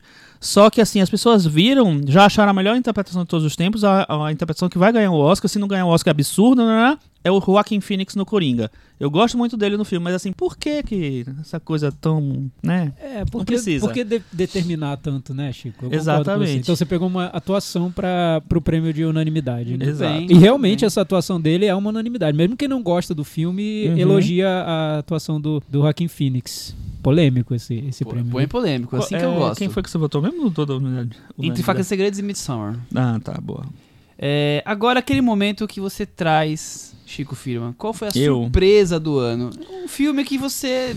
De um diretor que você não conhecia, ou um filme que você não imaginava nada, nem sabia que existia, de repente deu de cara lá, comprou o ingresso, viu o nome bonito do título, entrou lá e foi um filme que você adorou. O nome do filme no- é, tem dois nomes, na verdade. Ele no na, na mostra passou com um título e depois ele foi lançado na Netflix com outro título, que acho que é O Sonho de uma Casa. É, que é um filme de Terra- Singapura, A Terra Imaginada? A Terra Imaginada, The Land, é, Land Imagine. E que é um filme que me pegou completamente surpreendente. Ele, ele ganhou um prêmio de um festival importante, não lembro quem é, o Michel vai Se eu não saber. me engano, ganhou Locarno. Ganhou Locarno. passado. Isso, exatamente. Ele é de um diretor chamado Siu Hua Yu. e ele me pegou totalmente desprevenido. Faz muito. ela- é, é um cinema que eu tô gostando muito. Esse cinema que não, não tem uma narrativa muito fluida, assim. Um, é um filme incrível e acho surpreendente ele estar na Netflix. Super surpreendente. Mas a gente às vezes faz essa surpresa, né? Faz. Atl Atlantica Terra Imaginada. É uma bela sessão dupla. É. dentro da Netflix. Cris, e você? Qual foi a sua surpresa do ano? Bom, a minha surpresa do ano, acho que foi uma surpresa que eu tô trazendo, porque foi uma surpresa aqui na varanda, porque as pessoas ficaram muito surpresas de eu nunca ter assistido nenhum episódio dessa série que se transformou num filme, que é o Downton Abbey. Mas, Ah. mas fora tudo isso, o filme foi surpreendente mesmo na, na, no- na Inglaterra. Ele teve uma bilheteria que arrebentou. Na, na estreia, se não me engano, ele ficou na frente do, do Ad Astra tal. Ele passou na frente de todo mundo. E agora que estão fechando. Os Estados Unidos o- também ele passou na frente de todo mundo. É. E agora que estão fechando as listas, ele ainda tá na frente no ranking geral. O Ascensão Skywalker não conseguiu passar ele ainda. Em bilheteria? Em bilheteria, tudo bem, é porque o Ascensão estreou só agora, tal, vai, em algum momento vai passar, mas não conseguiu passar. Mas outra coisa que eu achei surpreendente é que em uma das listas, que eu ai- ainda não sei se é a lista que vai fechar o ano, talvez esteja em aberto, ele tá na frente do Rocketman. O Dalton Webb conseguiu ficar na frente do- da biografia do Elton John. Então, assim, é um, é um filme que. Mas só na Inglaterra. Ah, é um tá. filme que es- estourou, assim, na Ah, Inglaterra. É, é basicamente um telefilme, é um episódio especial. É. E que foi um estouro. Muito bem, surpresa do ano de Cris é Dalton Abbey. E a surpresa do ano dos ouvintes é, É. Cris Lume nunca viu Dalton Abbey. Foi a nossa surpresa do ano, foi, foi a Cris não ter visto o Dalton Abbey. E você, Thiago? Ah, eu vou mais simples. O próprio Atlantic da Mate Diop pra mim foi uma surpresa. Eu não conhecia a diretora, não tinha visto curtas dela, enfim, e achei um filme. Eu gostei muito do filme. Muito bem. Eu vou trazer um filme francês chamado Memórias da Dor, do diretor Emmanuel Finkel, que eu não conheço, não conhecia ele, e eu saí arrasado do filme. Foi um... Que é a história da Marguerite Duras, né? Exatamente, foi um Do filme Ra. que me, me impactou muito, e como eu não conhecia o diretor, nu- nunca tinha falado do filme, tinha passado em branco pra mim. É um Até belo então, filme. Eu vi depois eu que você e o muito. Ailton amaram. Eu e Ailton cinco vimos juntos, estrelas, sete estrelas, nove estrelas. É. É, vou fazer uma- uma pequena menção honrosa de um filme que passou muito rápido no circuito, chamado Luta de Classes. Eu falei dele quando- aqui num puxadinho da vida. É um filme francês, que é uma comédia que brinca com essa história do, da esquerda não conseguir colocar em prática as. As sei lá, idiosincrasias dela, assim, sabe? De, de, de, de tentar ter uma vida comunista, vamos dizer assim, e esbarrar na, na sociedade enquanto. é, e, e nas coisas que não, que não deixam, né? Na- na- no capitalismo, na verdade. É um filme muito legal, muito divertido, muito inteligente, muito bem interpretado também. Muito bem. Próxima categoria: tamanho não é documento. Então é aquele filme pequeno, mas que pode ser um grande filme no impacto que você recebe nele, mas como orçamento, como criação, o filme é um filme pequeno. Eu vou começar com anos 90 do Jonah Hill. Um belo, bela escolha. É, o meu vai para um pequeno mesmo. Tem uma hora e quinze só o filme. e eu vi no avião, vindo pra cá, é, ontem, é, Um Homem Fiel, do Louis Garrel, que eu não dava. Nem, nem, nem fiz questão de ver no cinema e tal. E aí assisti o filme, achei muito legal. O filme, sabe. É, é- é interessante como o Louis Garrel, como diretor, ele tentou seguir um caminho totalmente paralelo ao do pai. Paralelo, assim, diferente do do pai. É, podia tentar emular o pai e não ia dar certo. Ele faz um cinema muito mais simples, muito mais carinhoso. Eu acho que tem coisas bem legais nesse filme. E ele dura só uma hora e quinze, então por isso É. que é tamanho não é documento. E aí, Thiago, e você? É, eu fui pra, também para um filme bem pequeno, porque eu levei ao, ao pé da letra o, a categoria. Não é um filme que eu tenha achado maravilhoso, mas eu achei muito diferente ter visto esse filme no cinema, porque ele destoa muito de tudo que é exibido, porque é um filme muito simples, parece ter sido muito barato, feito, é, enfim, quase, quase um filme americano do Hong Sang-soo, assim, do- na, na, na maneira como ele é produzido, que é o 14, do Dan Sellet. Eu gosto mais dos filmes anteriores dele que eu vi, mas esse filme é interessante pela maneira como ele se resolve usando muito pouco e, e de uma maneira até com momentos muito fortes. É, é um filme que pouca gente viu e muita gente gostou. Eu não vi ainda, Sim. mas é Eu vi, eu achei mais ou É. menos. Mas, eu, mas, mas eu acho interessante, sim. bem legal que a gente não passou em branco nele este ano. Cris, e você? Eu peguei um filme pela duração, um, um- um curtinho que a gente falou no programa passado, O Paraíso Deve Ser Aqui. Elias Suleiman. Muito bem lembrado. E muito bom. É, agora. Chegaram a falar de filme bom, vamos voltar a falar de filme Ruim? que não entregou exatamente o que se esperava. Então a Cris terminou, a Cris começa agora com. Cris, que filme que prometeu e não cumpriu? Para mim foi o Midsommar, que vinha com, né, é, o filme do diretor de Hereditário e tal, e não sei. Ótima escolha. É, esse, esse seria. Eu não lembrei dele. Pra ver como ele não cumpriu, né? Mas, Su- super prometeu elogiado muito, Sanders, prometeu né? A muito. gente esperava muito. mas E- olha, o que pra mim prometeu de verdade muito, talvez até demais, e não cumpriu, porque hoje eu nem, nem lembro muito dele, é o Suspiria do Luca Guadagnino. Porque imagina, Luca Guadagnino fazendo um remake do Argento com a Tilda Swinton, enfim, e grande elenco. Eu tava esperando muito desse filme, ainda mais depois do Me Chame Pelo Seu Nome, que foi um fenômeno e tudo mais. Nossa, acho que um filme, enfim, várias escolhas duvidosas e, e várias, vários caminhos que não levam a, a lugares Lugar nenhum. Eu gosto. Estranhamente. Chico, o meu Prometeu e Não Cumpriu é um filme que competiu em Veneza este ano, saiu de lá com expectativas de Oscar, com uma atriz que já. Se ela tá num filme desse, ela vai ser indicada ao Oscar. E a- agora a gente, infelizmente, já tá até esquecendo disso tudo, que é a lavanderia de Steve Soderbergh. É, realmente. realmente Esse eu não cumpriu Esse tá aí- absolutamente Meryl Streep vai ser indicada ao Oscar, o Steve Soderbergh em Veneza, na competição, e depois saiu o que saiu, né? É verdade, boa. E aí, Chico, e você? Eu selecionei dois, porque é o seguinte, os dois, inclusive, tem uma a temática é basicamente a mesma. São dois filmes que falam sobre jovens gays que foram pra, tipo, campos de concentração para serem curados. E eu acho que são dois filmes que eles apostam tanto na, na força desse, de- desse tema que eles não conseguem desenvolver absolutamente nada. Eles param nisso, em, na, na- em mostrar essa situação. Um deles é um mau exemplo de Cameron Post e o outro é o Boy Erased. É, para mim, dois filmes que tinham muitas chances de serem filmes bons, de, de, sabe, de levantar discussões boas, mas eu acho que eles ficam tão é, flanando no Morre na tema, praia. morrem na praia. Eu acho que eles não conseguem discutir, eles não conseguem retratar aquelas situações com a devida de- delicadeza e importância. Muito bem. Próximo, Thiago, agora é você que vai dizer pra gente que filme que despencou da varanda. Brasileiro. Vamos começar com o filme brasileiro que não, caiu. Você vai, me, me sujeitar, me meter a isso? Todos Não, nós então, vamos ter que eu, escolher eu, eu um. quase não votei nessa categoria, porque essas- esse ano eu selecionei bem os Viu- filmes. viu eu, vi, eu filmes vi que- pouco filme ruim e, e brasileiro, todos que eu vi, eu- enfim, eu consegui realmente fugir dos filmes que eu sabia que, que Não não, seriam certo. muito bons. E quase todos que eu vi eu gostei e, e achei que são, são filmes interessantes e tudo mais. Então, eu vou pegar o que eu achei o menos interessante. Eu não acho que seja uma bomba Então, e ele não- nem ele não despencou, ele só é, caiu. Despencou da minha varanda, mas eu não acho que seja um filme ruim e tudo. É porque eu tive problemas com a maneira como o discurso do filme é construído, Tá. principalmente. Não tem nada a ver com o viés político, etc., mas com a maneira como a narrativa do filme se constrói, que é o Democracia em Vertigem. Eu achei que toda a estratégia do filme de criar um discurso sentimental para narrar as transformações políticas no Brasil, na verdade, não, não me convenceram. Eu achei tudo muito forçado, tudo muito conveniente para defender um discurso, enfim, que é o que é o discurso da torcida, né? Muito não bem. gostei muito. Muito bem. Eu vou te falar que eu também acho ele, como cinema mal construído, assim, não sei, não, não sei se eu gosto de algumas escolhas cinematográficas, de montagem, de construção de narração, eu acho que ele tem um- uns probleminhas. Cris, então dá o seu despencou da varanda brasileiro.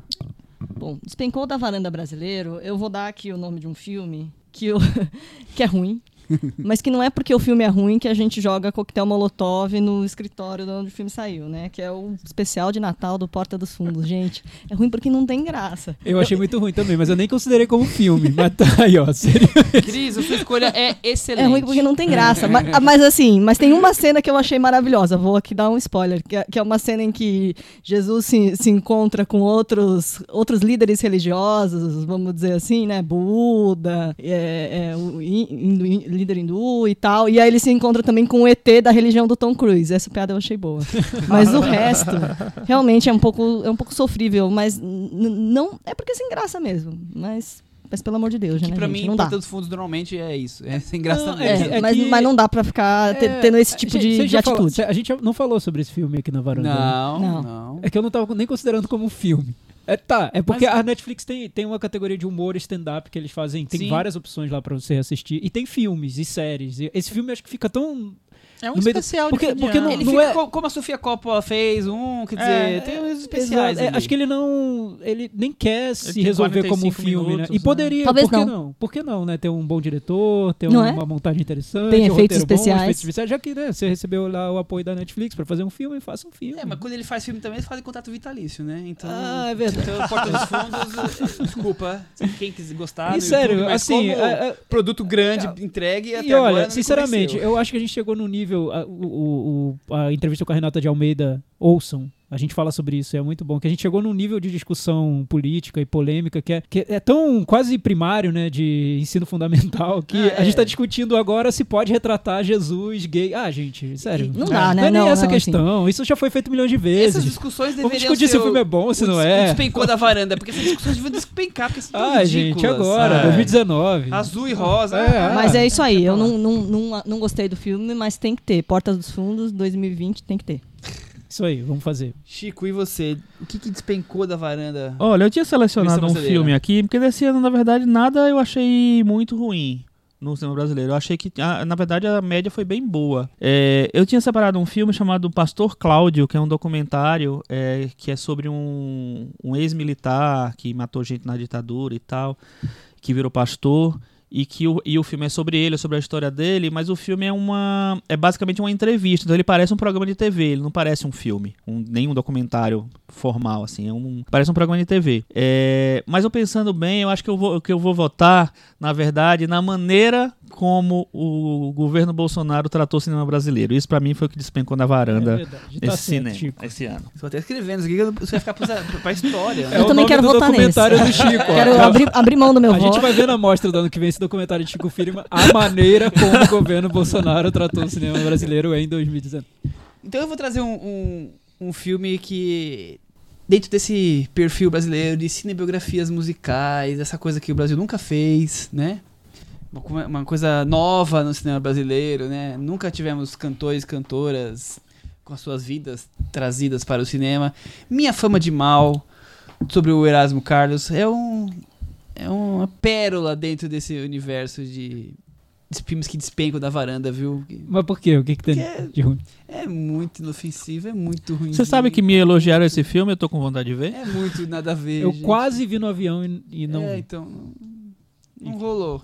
Ele, é, eu, eu entendo que alguém possa votar como Guilty Pleasure, sabe? Porque ele é ruim, aí você pode se Ah, tá. encantar pelas músicas, ter um pouquinho do universo ali, mas não deu não, viu?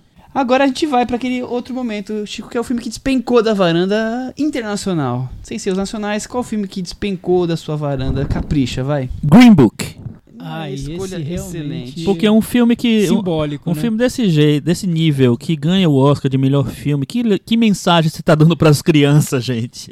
Sabe? E, pra não, e mim. não foi qualquer Oscar de melhor filme, né, Chico? Ele tava concorrendo com Infiltrado na Clã, com Pantera Negra, com Se a Rua Viu Exatamente. Falasse. É, é, é um. E aí decidiram que era o filme mais representativo do ano, né? Exatamente. Um filme sobre racismo feito por brancos e que trata o tema de uma maneira inofensiva, como se fosse possível resolver todos os problemas se a gente desse as mãos e saísse cantando. Quando É eu péssimo, vi, eu péssimo, achei péssimo. apenas ruim. Depois que ganhou o Oscar, eu achei ele horroroso. Muito bem. E a- acho que a melhor coisa, o melhor resultado disso tudo é que hoje quem considera Green Book pra alguma coisa? Quem né? lembra Quem que Green Book lembra? ganhou né? o Oscar? É um filme Só eu, tão, né, que aqui- tão- que passou de tal maneira. E Enfim. você, Thiago? Você também vai vai com Green Book ou você tem uma outra Não, escolha aí eu, pra ir? é, eu vou. Eu, Enriquecer Green as Green Book é- despencadas. É, é muito bem lembrado, mas eu não vou poder fugir do filme que virou símbolo de filme ruim esse ano pra varanda, que é a lavanderia. Que sempre que a gente falava num filme ruim, a gente perguntava: é pior que a lavanderia? Enfim, então a lavanderia do, do Soderbergh, que. Nossa, que filme chato. Muito meu bem, Deus. muito bem. E aí, Cris? Bom, eu fiz questão de ir ao cinema ontem, que era pra poder colocar esse filme nessa categoria. Então, apesar de, de concordar também com Green Book, eu vou colocar Cats. Conta mais, Cris. Não, vamos, Daqui a pouco, vamos vamos contar daqui a pouco. Por que a gente não já fala sobre ele agora? Vamos falar sobre falar ele sobre agora. ele agora, a gente pode estender É, um pouco Cris, nossa qual opinião Cris, sobre qual é a sua Cats? opinião sobre Além de ser o pior filme do ano, na sua despencou da varanda. Então, tem, tem um, um episódio do, do seriado que eu adoro, que é o Unbreakable Kim Schmidt, que se não me engano é o episódio 11 da quarta temporada, que o personagem Titus fala assim, mas na verdade ele descobre o segredo de Cats. O segredo de Cats é, você vai fantasiado de gato, aí você canta um trava-língua no palco, um e você já participou de Cats. E esse era o segredo musical. O filme não, não foge muito desse espírito. Mas eu acho que, mas eu acho que é aí que tá o problema. Por ser um filme, talvez ele tivesse que ter criado uma na- narrativa, né? Uma história. E ele não cria, ele cria uma história, um farrapo de história e ele faz uma sucessão de, de clipes, vamos dizer assim, de apresentações musicais muito coladas e, e não são aquelas músicas que, que, que dão a, a- a liga de trama se você não de, de, de cinema se você não, não colocar algum, alguma coisa de história. E a sensação é de que realmente que o filme não foi finalizado, mas não só nos efeitos especiais. Eu me incomodou até a qualidade das trilhas, das músicas que estavam sendo cantadas ali, assim, parecia pobre musicalmente mesmo, assim, o arranjo, Não a foi pra forma como foram executadas. Eu falei, gente, tá, tá- alguma coisa tá estranha ne- nesse, nesse filme. E as- as- falando dos efeitos especiais, as proporções do- do- dos rostos, não sei, tem, tem uma estranheza ali, tem alguma coisa bem estranha. Ele valoriza muito o balé, muito as danças, mas isso não, não tem impacto na, no, no como filme. Então, realmente, assim, é, um- é uma sucessão de erros. É, eu acho que o Tom Hooper ele erra completamente nesse filme, porque ele em nenhum momento você vê que existe uma cena que tá pensada pro cinema, pensada pra essa adaptação. É um, sei lá, os cenários são qualquer coisa. é, somados ao já qualquer coisa que é o visual. Eu nunca entendi por que Cats fa- fazia sucesso com aquele, aquelas pessoas vestidas de gato, de, é, pessoa adulto vestido de gato com os- com a, ma- a maquiagem horrorosa, eu nunca entendi. E aí você vê isso no cinema, que eu- numa época que você quer efeitos especiais mais realistas, você está acostumado com Thanos, você está acostumado com o Planeta dos Macacos, você quer uma coisa mais realista. E aí você vê é, o Cats fazendo uma coisa anos 80, totalmente dependente daquela memória afetiva que se tem da, da peça, do espetáculo. É, eu acho bem equivocado, bem, bem fraco mesmo. E como a Cris falou, é um filme que parece incompleto em todos os aspectos. Parece que ele não foi finalizado não só nos efeitos visuais. Acho os cenários que parecem inacabados, acho que a maquiagem é ridícula. é, enfim, a única coisa que eu acho interessante no filme é ver a releitura que se faz do Leão Covarde na pele da Judy Dent. Muito bem. Eu não consigo nem acrescentar mais nada, porque é exatamente que, a opinião minha é o que vocês falaram. É, eu tava conversando com um amigo que gosta muito de musicais ontem. E ele tava lá tentando defender não o filme, mas defender o Cats, dizendo que é um balé. Então a gente é, vai ver um musical, mas na verdade ele é um balé. O, o Chan do, do Cats seria a- as danças. E o filme não consegue ser forte em nenhuma dessas sequências. Então, se o mais importante é a questão das danças, do balé, e o filme é só imagens de firula e pequenas dancinhas e tá mais preocupado em, em trazer as músicas que são provavelmente famosas para quem é fã de Cats, eu acho isso muito pouco. Você faz um álbum, né? Você, lança no Spotify, você não precisa fazer um filme. Você quer mostrar o balé, você grava uma, uma apresentação deles e coloca lá, tá cheio de balé passando nos cinemas. Colocar isso para um filme, para o cinema, eu acho que você precisa de um mínimo de de coisa, de história, de trama que te tem ali algo diferencial, algo que atraia. Ficar só cada agora é a vez do, do, do A, do B, do C apresentando, fazendo mini dancinhas de maneira pra mim simples, até pobres as danças. Eu acho que não é um filme nada, é um pastel de vento aquele filme. Cats não tem nada ali que me atrai. Fora as questões estéticas, né? Aqueles gatos com rosto de ser humano, eu achei super bizarro. Faz o gato completo, horas. Ó, o Michel, eu quero ver a versão do Michel pra Cats. Seria Aí, o Rei Michel. Leão. O Michel faria o Rei Leão. Chama o John Favreau, né? Michel tem todo, Michel tem um caminho aqui. Por que, que a Universal não consultou o Michel Simões pra fazer esse negócio? Mas o que eu acho de, de que você falou da, da história, eu acho o seguinte, assim, a estrutura é essa. Não sei se, se, se ficaria desconfigurado demais você querer mexer nisso. Mas eh, tudo bem, a estrutura é essa. A questão é o seguinte: é um musical do Andrew Lloyd Webber e eh, ele, outros musicais dele clássicos foram lançados, clássicos kit, foram eh, levados para o cinema antes. O Evita, o Alan Parker levou. O Tenebroso Fantasma da Ópera também foi levado pelo Joel Schumacher. Só que nesses dois casos, gostando ou não, são dois filmes que eles conseguem traduzir aquela, aquela grandiosidade kit desse tipo de musical, dessa coisa que fez foi um grande sucesso no, na- no, no, no teatro musical durante muitos anos. Eles, na verdade, são ingleses, né, depois que eles vieram para Broadway. É, só que eu, o que eu acho que Casey Cat nem chega nisso, porque assim, ele é tão inócuo, tão sem, sem nada, sabe? Que ele não consegue chegar nisso. Ele não é um, um guilty pleasure brega. Não, não dá pra ser, porque ele não, não, não atinge esse nível. Esse nível de, de profundidade de, de- dentro da obra, entendeu? Ele não consegue. Pelo fato dele ser incompleto, pelo fato dele não ser pensado realmente para como adaptação, acho que não tem nada que traduza o filme do, do palco pro, pro cinema. Acho que é um filme que morre realmente na praia. Na Praia dos Gatos. Mas é muito interessante o fracasso desse filme, né? Eu acho. Eu não vi ainda Unânime, o Cats. praticamente, Vou ver né? quando passar na, na Caríssimo, né? É, um filme muito caro, uma aposta enorme do, do estúdio, um estúdio grande. Imagina quantas pessoas estão participando desse projeto, como foi a estratégia de marketing. Eles estavam apostando no filme para entrar nas premiações, inclusive tá concorrendo ao Globo de Ouro de, de canção. Mas eles retiraram, retiraram, a, a retiraram campanha da pro corrida Oscar. pro Então, imagina como um projeto tão pensado pode fracassar de um jeito tão monumental. Não, né? e Isso eles eu ti- acho eles interessante. Tiveram que- Eu acho que ainda é interessante É, eles tipo tiveram de que reenviar, acho que foi uma primeira vez na história que eles tiveram que mandar uma cópia nova porque eles perceberam que a cópia não estava com os efeitos renderizados. É, Acho que, que, uma que, que tristeza. o que você imagina é, é, num grande estúdio você tem todo um, um aparato ali para evitar que grandes desastres ocorram. E é engraçado quando um grande desastre ocorre, né? de, nessa dimensão que envolve todo mundo, que faz o estúdio retirar o filme da corrida do Oscar. É, é, é muito absurdo você retirar. Eu nunca vi isso na minha vida. Eu não lembro de outro caso, de um estúdio que fala, ó, desculpa aí, a gente retirei da corrida do Cara, você não retira o filme da corrida do Oscar. É uma- Você não coloca, mas você retirar. Não, o- então vergonha. é- Não, a gente foi mal, foi mal, eu tava bêbado quando eu vi esse filme. Eu vou te retirar, desculpa, desculpa, então- atrapalhei. então você atrapalhei a de- corrida. Não, então você deixa lá, mas você para de, de bombar o filme, para de fazer propaganda do filme que ninguém gostou. Mas assim, é- é, eu acho que teve um erro muito grande da, da Universal, que foi o seguinte, assim, se você viu que o filme estava incompleto, não vai dar tempo de terminar o filme, cara, não lança. Guarda um ano, sabe? Deixa um ano Mas depois, isso é a faz um negócio querendo bater maior. meta do fim do ano. É, aí não Todo dá. mundo já viveu Aí não dá. E assim, e na categoria Dedo Podre, vou fazer um adendo da Dedo Podre, Cris. É, a Taylor Swift, né, coitada, ela podia ter. Ela já fez nos outro- outros dois filmes, mas ela podia ter escolhido um projetinho melhor pra, Podia. pra ser a história musical dela e no ela cinema, botava né? muito.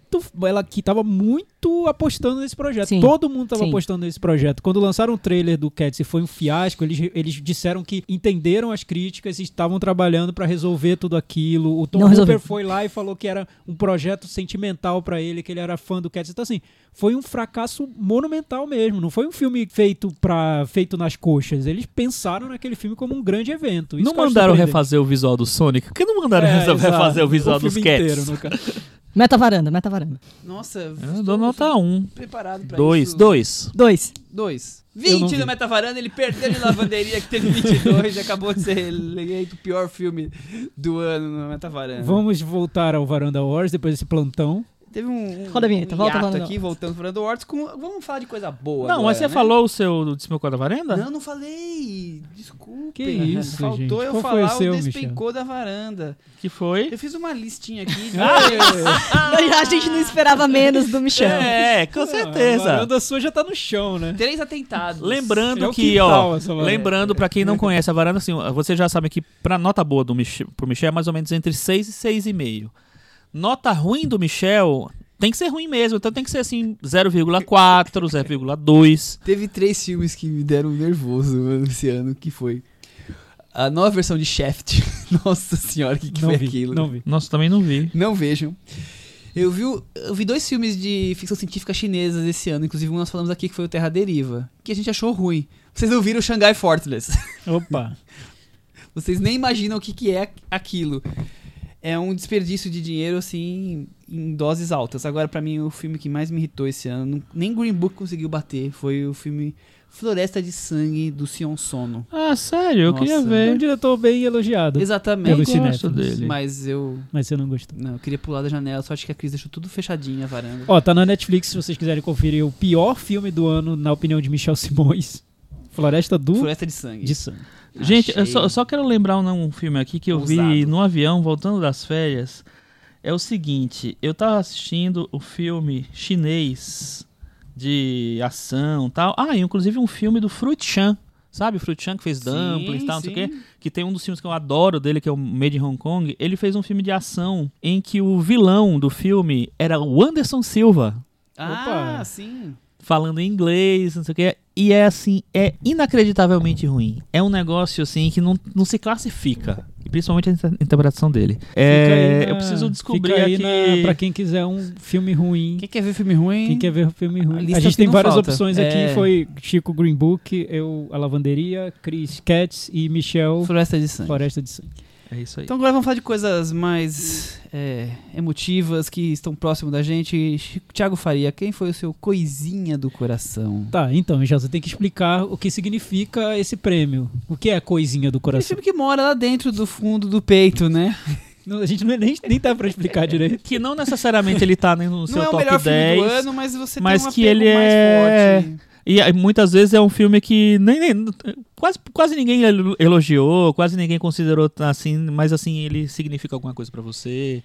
Não sei, é mais ou menos isso, Tá, né? então, esse, esse que eu coloquei no Coisinha do Coração ficou, né? Foi, foi ficando, ficando, se instalou no coração. Criou um criou puxadinho. um, um- acampou ali e ficou. E eu lembro dele com muito carinho, que é o Maia, da Mia Hansen Love, que é um filme que foi engraçado. Eu vi o filme e achei tão. Assim, eu saí do cinema achando que ninguém poderia, conseguiria atacar esse filme. Porque eu Mas pensei, tem- poxa, que filme, né? Que Singelo. diretor, que mulher, que, que história, que atriz. que- Um monte de gente falando mal. Ele foi, ele foi mal recebido, de, né? de maneiras É. diversas. Eu, gente, de onde tá saindo isso aí? Não faz sentido nenhum. Então acho que foi porque eu eu acabei me identificando com o filme de alguma maneira que ficou, enfim. É, Maia. O, o Maia teve na minha. Eu, quando eu comecei a fazer. a olhar os filmes do ano, ele tava lá. Comecei de, de baixo pra cima, na ordem alfabética, aí depois ele perdeu pra um outro que é mais coisa do coração pra mim do que o Maia, mas eu gosto bastante do Maia, que é o Amanda. Amanda. Amanda Amanda é total bateu forte aqui no coração meu, pra no mim, meu- mas ele, meu coração. ele tá em outro nível. Ele transcendeu, né? Transcendeu. E você, o Cris? Cris? O meu é um filme que eu já queria muito ver, tinha certeza que ia ser bom, e ele era excelente. Ele não era bom, ele era maravilhoso. Deveria estar na categoria Guilty Pleasure também, que é o Zumbilândia 2. Ah, Ah, essa daí, Zumbilândia, olha. atire duas vezes. Ah, eu, eu pensei que viria Yesterday. Não. Queria dizer que a Cris, Quem conhece a Cris Maravilhoso, 62 é perfeito. a. Cris, É. ela passou, ela tava, ficou alucinada durante umas duas semanas. É maravilhoso, gente. filme- Assistam. Quando cair no streaming, filme, ele, é, tarará, ele é muito legal. É. Ele, ele é Eu meio que ele é uma reunião do, do elenco.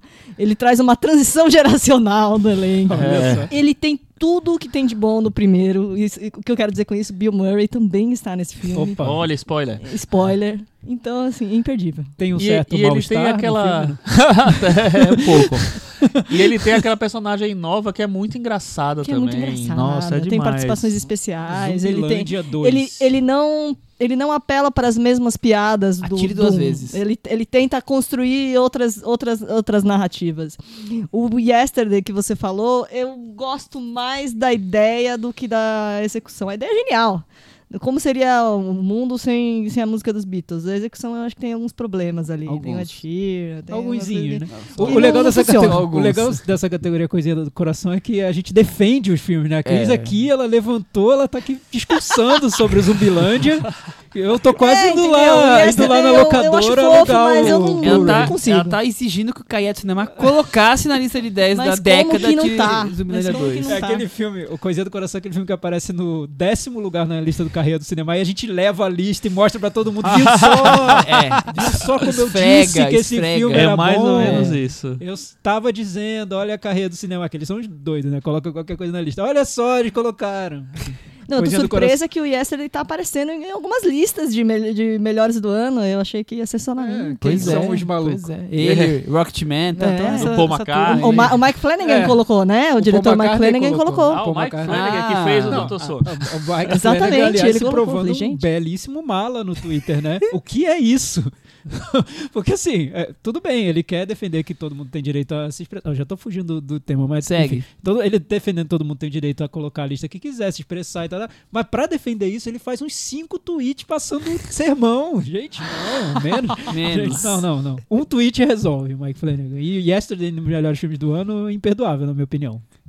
Chico Firma, só faltou você. O meu coisinha do coração é o filme belga A Nossa Espera, do Guilherme Senez, um filme com o Romain Dury, que eu vi, que, na verdade eu vi no Festival do em Rio janeiro, e, né? e foi na primeira semana do ano que ele estreou.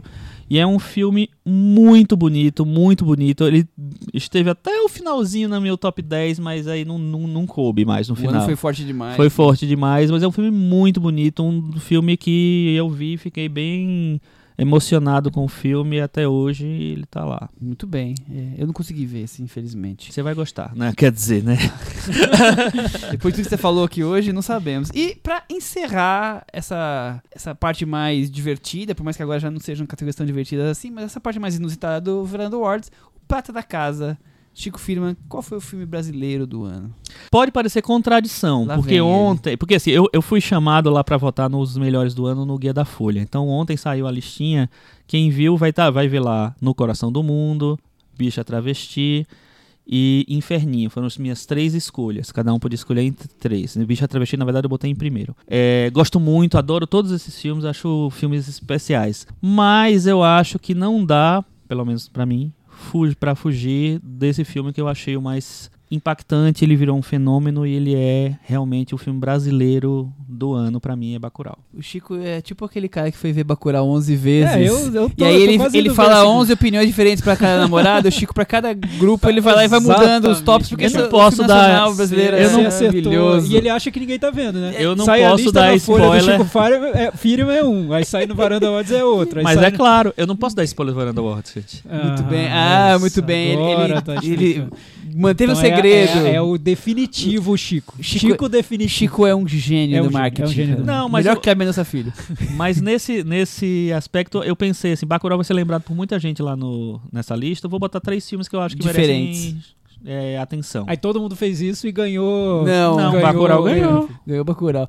Ganhou a vida invisível. Ganhou Vida Invisível, Ganhou a é. Vida Ganhou Vida Invisível, é verdade, né? Bacurau ficou em segundo. Não, e eu, inclusive, vou falar que eu tô meio chico também. Porque, na verdade, assim, o meu filme brasileiro do ano, como assim, como o que eu mais gostei do ano, foi A Vida O Invisível. Coisinha do Coração. Mas eu também acho que o, que o filme brasileiro mais representativo do ano, tanto em termos políticos, em termos de repercussão, em termos de ter virado meme, tá virando meme até agora, estamos no fim do ano ainda tá virando meme, é o Bacurau, não tem nem como fugir. Se você não tem a figurinha do Lunga ainda no- nos seus sticks, você tá Fica a fora, dica. né? Tiago, é Bacurau? É, Bacurau. Bacurau. E não só por ter sido um fenômeno que eu acho que realmente foi. Se teve um filme brasileiro esse ano que repercutiu, foi Bacurau. E, claro, o, o, o Kleber Mendonça Filho é um cara que tá bem à vontade no, nas redes sociais. Ele sabe qual é o público dele. O público dele é o público do, do Twitter mesmo. Então tem uma sintonia total ali. Perfeito, tudo bem, mérito dele. Mas fora isso, eu acho um filme muito bom. Com grande. Assim, a gente falou muito sobre o Bacurau. A gente fez dois episódios sobre ele. Então, Isso que eu ia falar. Um filme que ganha dois episódios no É, Cinema na Varanda já- tem que ser o né? filme do Tem ano não- do não brasileiro. ganhar. E, Não dá. Enfim, eu- e tem gente indo ver 11 vezes, com 11 pessoas diferentes. não é todo filme que provoca pro esse, tipo Você sabe, você sabe que isso daí me, me chamou a atenção. Várias pessoas né, falando que onze absurdo, que canalha. Eu achei também, mas assim, eu fiquei pensando assim, cara, se o cara foi ver 11 vezes com 11 moças diferentes o em Bacurau, dias. quer dizer que ele A, que ele é muito comunista e B, que ele só namora mulher comunista, né? É. Sim, então, sim, sim. assim, Sim. eu, E, eu- e talvez o Típico Bacurau, e talvez o Bacurau seja o teste pra ver se a relação vai pegar, entendeu? Talvez, Ele vê o talvez. Bacurau, vê a opinião sobre o Bacurau e aí decide se Ele fez uma peneirada, as que não gostaram já estão eliminadas. As outras continuam E fora que fase um grande namorada defensor dele. do cinema nacional. É né? claro, e, o, o Kevin Que Filho podia agradeceu, outra porque coisa. só por ele foi 22 ingressos. É, podia ter vindo visto Parasita, Não é? decidiu ver Bacurau. Maravilhoso. Então, Bacurau es- escolhido como prêmio prata da casa deste ano. Bacurau, Você unanimidade. também, Michel? Você Bacurau também. Então foi a, foi a primeira unanimidade? Foi. Olha só. É, acho que agora é o momento pra gente relembrar que. Agora entra a parte dos melhores filmes do ano, melhores prêmios. ator Ah, não de- era até agora os melhores? Sim, sim. Eram os, os, os, os nossos preferidos. Eram Isso, os é que a melhores gente faz um- engraçadinhos. a gente faz um, um corte dos prêmios engraçadinhos e agora os prêmios sérios. Agora eu vou apertar aqui a, a gravata porque agora a coisa vai ficar mais séria. Então acho que vale a gente trazer, porque dos nossos sete queridos varandeiros honorários que votaram, dois deles mandaram áudios, então a gente pode enriquecer na conversa com o primeiro áudio do, de, de nossos participantes. Qual foi o filme do ano para Isabel Wittmann? Meu filme preferido do ano foi justamente A Vida Invisível, do Carinha Nu, que foi o filme sobre o qual eu gravei a minha participação no programa. Então, pra quem ainda não ouviu o programa Ouvi Lá, que eu fiz uma defesa bem ampla do nosso melodrama nacional, né? Mas eu não vou me repetir. E então, falando em melodramas, eu vou aproveitar a deixa para falar sobre outro dos meus filmes preferidos do ano, que foi Dor e Glória, do Almodóvar, que é um mestre, né, do melodrama. Ele foi mais um cineasta que aproveitou um filme que ele fez esse ano para refletir sobre a idade, sobre o envelhecimento, sobre as memórias, mas ao contrário de Scorsese, ele usou de traços autobiográficos para contar a história do protagonista, que é o cineasta Salvador, que é interpretado pelo Antônio Bandeiras, que tá ótimo no papel. Então o filme ele passa por questões sobre a sexualidade do personagem, fala sobre a capacidade criativa, sobre dor física e dor emocional, a relação com a mãe, a relação com a obra do passado desse personagem, Eu sei que tem gente que vai discordar de mim, mas eu não acho que o filme fica truncado com todas essas informações, com todas essas narrativas em torno do personagem, né? Para mim, tá tudo muito à flor da pele, funciona super bem. A direção de arte, como sempre, é impecável nos filmes do Almodóvar, né? A construção de vários espaços diferentes, as artes penduradas na parede, os pequenos detalhes, como por exemplo a torradeira vermelha com estampa floral na cozinha do Salvador, assim, que são coisas que a gente mal vê que estão ali, mas ajudam a construir as diferenças entre os personagens e a própria personalidade de cada um deles, né? O Almodóvar, ele sempre foi um cineasta interessante, eu gosto muito dele, e é ótimo estar tá nesse momento de poder testemunhar esse cinema dele com mais maturidade, né? Então é isso, gente. Obrigada, um beijo e até a próxima. Então tá aí. Ela participou do Vida Invisível, mas escolheu Dor e Glória para comentar porque ela já tinha discutido aqui a Vida Invisível. Muito legal os comentários dela. Vamos aproveitar e fazer uma categoria que nós nunca fizemos, que é de melhor trilha, mas não vamos votar nós. Vamos chamar o nosso varandeiro honorário, que é especialista em trilhas sonoras, o Gustavo, que vem aqui sempre, para falar qual foi a trilha sonora do ano, Gustavo. Eu, de todas que eu mais gostei, foi a do filme Nós, do Jordan Peele. Para esse filme ele chamou um compositor que já tinha trabalhado com ele no Corra, é o Michael Abels, é um músico novo que ele procurou na internet e porque ele queria um som novo, ele queria um cara que tivesse um som novo, fresco, e o Abels trouxe isso. A trilha do Corra já foi muito boa, já merecia ter sido indicada, ele já usava vozes incomuns naquela trilha, e no Nós ele conseguiu dar voz para aqueles personagens dos americanos, os doppelgangers, os sósias que ficam no subterrâneo, que falam numa língua de, com muita dificuldade, ele conseguiu fazer isso na trilha. Ele traz essas vozes para trilha, representa os personagens e ainda comenta muito a ação de maneira muito orgânica, muito funcional. Ele é bem sucedido em todos os sentidos nessa trilha. Que tomara que ela entre aí pro Oscar, né? Ela tá pré-indicada aí, tá na shortlist, tomara que entre, vai ser uma grata surpresa. E eu aproveito aí para convidar todo mundo para conhecer nosso podcast que chama Papo de Trilha. Para quem gosta do assunto, eu sei que tem gente que gosta de trilhas a gente está comentando mais ou menos a cada duas semanas. Já são dois episódios. O primeiro foi sobre história de casamento, que tem uma trilha muito legal do Randy Newman. O segundo foi sobre as trilhas da série Star Wars, do John Williams, que é nosso crush. E a próxima eu já vou dar um spoiler que vai ser de O Farol que já estamos preparando esse episódio, eu e o Maurício. Um abraço a todos e feliz ano novo. Então vamos seguir com a nossa premiação com quem foi o diretor do ano. Então, esse, essa foi uma escolha difícil para mim, porque assim, primeiro que tinha uns seis filmes que para mim eles podiam tranquilamente ser o filme do ano. É, e aí, desses seis filmes, eu sempre, sempre tento escolher o prêmio de melhor direção com escolhas que eu acho que mais, sei lá, técnicas também e tal, além do de do tudo. assim. um. É, e eu acho que um diretor que ele conseguiu unir isso, ele, ele tem um, ele entregou um filme incrível, eu acho, e ele tem é, uma perfeição técnica em vários aspectos, é Christian Petzold em Em Trânsito. Excelente escolha. E aí, Cris, e você? Bom, eu escolhi um diretor que quis dialogar com o mundo contemporâneo, mas ele conseguiu trazer elementos interessantes para esse, esse momento. Ele fez um, um, filme clássico dele, ao mesmo tempo ele foi parar na Netflix e aí ele falou mal da Marvel. Então, maravilhoso. Ano do Scorsese. E ele fez um, e fez um documentário sobre o Bob Dylan, né? Esse ano também. Tem mais essa. Então, ele arrasou. Thiago, e você? É muito difícil essa categoria, viu? Porque é um ano com, como disse o Chico, da, conseguiria colocar cinco, seis diretores aqui.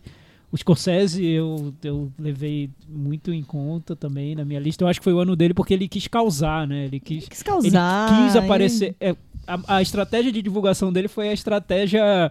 Uma estratégia muito moderna, né? Que é Não aparecer nas redes sociais e fazer comentários polêmicos. Ele destruiu a Marvel e destruiu cinco vezes depois também, para mostrar que ele realmente. Ah, não, e fora que o, o. Coringa, abre aspas, é um filme É, dele, né? um Com, dos- com, com a... Um dos filmes mais comentados do ano foi totalmente decalcado do Exatamente. Scorsese, então foi um cara que realmente o- um ano dele. Eu também consideraria o Bom Joon-ho, porque eu acho que o que ele fez no Parasita é, é impecável, é, grandes cenas do ano e tudo mais. Mas pra mim, eu vou, vou, vou escolher como di para direção o Navad Lapid do Sinônimos, Olha. porque foi um diretor que eu já gostava dele, mas nesse filme ele, ele trouxe um ele, ele me surpreendeu mostrando que ele pode ir para caminhos que eu nem imaginava que ele, que ele pudesse ir, fazendo um cinema muito mais físico, um cinema de, de escolhas muito arriscadas e que leva as ideias às últimas consequências mesmo, sem medo do que está fazendo. Então, eu acho que foi uma direção ah, in- totalmente entregue ao projeto que ele quis fazer. Muito bem. É, eu poderia tranquilamente votar nos três que vocês destacaram, porque tô nessas 5, 6, 7 ali que toda manhã acho que eu mudo, porque são filmes que impactam muito, são muito bem dirigidos, trazem algo diferente, mas eu vou escolher o Bong Joon-ho pelo conjunto da obra que Parasita. Eu acho que além de ser um grande filme no, no impacto do que ele tá falando, ele cria sequências, cenas, ele tem um mise-en-scène, como alguns gostam de falar, assim, mais, de maneira mais rebuscada, que pra mim foi o, o mais destacado de todos. Então, cada eu um escolheu achei um. nossas quatro escolhas maravilhosas, de verdade. Partimos então para a categoria que eu até agora não consegui decidir ainda. Quem é o melhor ator do ano, Chris Lume? Pra mim, pediram pra eu votar como obreiro do ano, mas eu coloquei ele aqui, Adam Driver. Achei que ele foi. Ele tentou ir buscar essa versatilidade, assim como a Scarlett Johansson, ele também tá querendo pagar os boletos e ganhar prêmio. Então é isso aí. Mas você vai escolher pelo sonho de um casamento. Conjunto da obra, mas... O conjunto da obra. Olha, eu vou falar, gente, todos esses meus prêmios aqui eu tô elegendo pelo conjunto da obra, pessoas que eu acho que apareceram por mais de um motivo no, no, no- no ano do cinema de 2019, porque polemizaram, porque criaram memes, porque tiveram boas atuações, fizeram, tiveram boas performances. O conjunto da obra. E você, Thiago? Pois é, difícil também, porque foi um ano. A gente falou muito sobre isso esse ano, que como teve boa atuação masculina, né? Até vai ser difícil pro Oscar resolver ali quais serão as cinco melhores do ano. Acho que, é que eles têm que aumentar pra 10. É, esse ano. mais que filme, né? Acho que ator merecia 10 e filme dá pra colocar 5. É, tá, tá tudo bem, mas ator merecia mais. Eu gostei muito do Antônio Bandeiras no Dor e Glória.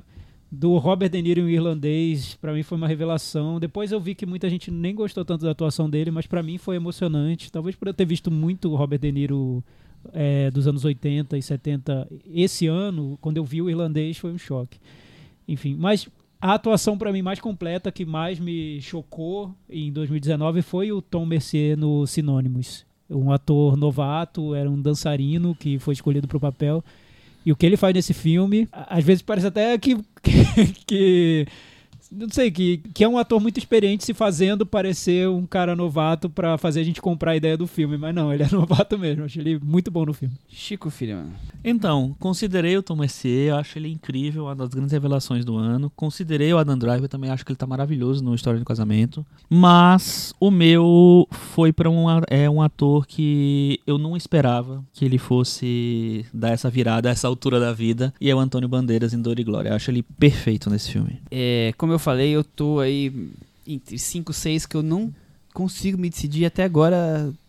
Tô em dúvida, então, por exemplo, o Joey Patch, eu adorei ele do irlandês, o Tom Messier, o, o esqueci agora, o, o Joaquim Phoenix, que é chovendo molhado, mas eu acho ótima a atuação dele. Mas o Antônio Bandeira, Fudor e Glória, realmente é, também me surpreendeu. É, quando- porque além de ser uma ótima interpretação, quando você não espera, acho que talvez tenha um, um ingrediente a mais aí que E é uma interpretação arriscada, porque nisso. assim, Sim. você tá tão perto que você que pode sair uma bobagem, né? Pode sair uma, um decalque, pode sair uma, sei lá, você pode ter medo de entrar no personagem direito pra não, sei lá, não, não desagradar seu, seu amigo, seu diretor. E eu acho que ele faz que ele é perfeito. Muito bem. E melhor atriz, chegado o momento, eu vou começar com Lupita Nyong'o por Nós. Eu Lupita Nyong'o com nós. Eu também, Lupita Nyong'o. Mas eu, mas eu considerei uma opção BR, que foi a Grace Passou por temporada. Que eu acho que o filme. Não, não foi um filme que, que me arrebatou, como arrebatou tanta gente, mas eu acho que a interpretação dela é tão boa que o filme vale por ela. Então, mas a Lupita realmente é a melhor interpretação do ano, na minha opinião. Cris. Eu vou. Eu continuo no, no- no clima de conjunto da obra, tá? Eu vou de Oliva Colman, pelas coisas que o Thiago falou. Ela foi rainha duas vezes, na favorita e no The Crown. E tá com uma personagem muito boa na, na última temporada do Fleabag. Queria só dizer que eu adoro a Olivia Colman também e eu adoro a Grace Passou também. E ela também está muito bem no, no Coração do Mundo. Acho que elas estariam no meu top 5 de atrizes esse ano. Mas a, a Lupita foi a Lupita, né? Ah, a Lupita foi a Lupita. Eu também gosto muito da menina da. Esqueci o nome dela, do oitava série. A. Esqueci. É, é o, A Thomas Mackenzie, é o não? não sei das quantas. É não, o tô Elsie confundindo, Fisher. tô confundindo. Acho ela muito boa também. E agora, Thiago Faria, qual foi a cena do ano pra você? Também fiquei. dividi- Eu vou- dar então uma opção BR e uma internacional. Pode trapacear Ó, tá dando desse uma de jeito? Chico, hein? Trapaceiam sempre, é tudo certo. É, então a, a BR seria a cena da revelação do museu de Bacurau, que eu Adoro. acho que é muito tem um impacto muito grande pro filme e revela essa, essa camada de sentido que o filme quer trazer e que não estava tão óbvia no início e que le- leva o filme para um outro lugar quando tem essa cena e além de que eu acho que como cena de ação, de terror, funciona também muito bem. Então eu acho que o, o Kleber Mendonça ele conseguiu é, ser bem sucedido nos, nos dois aspectos, tanto do, do sentido que essa cena traz pro filme, quanto na própria construção da cena como uma cena de, de terror, que, que é bem legal. E a cena da enchente no Parasita, que aí essa cena eu ficaria vendo em looping o ano inteiro sem parar. Acho incrível a construção dela. Eu não sei se você considera a cena da enchente a partir da, da volta pra casa, mas assim, eu, eu, eu colocaria da volta pra casa, né? De quando eles saem da É, mansão lá, Uhum.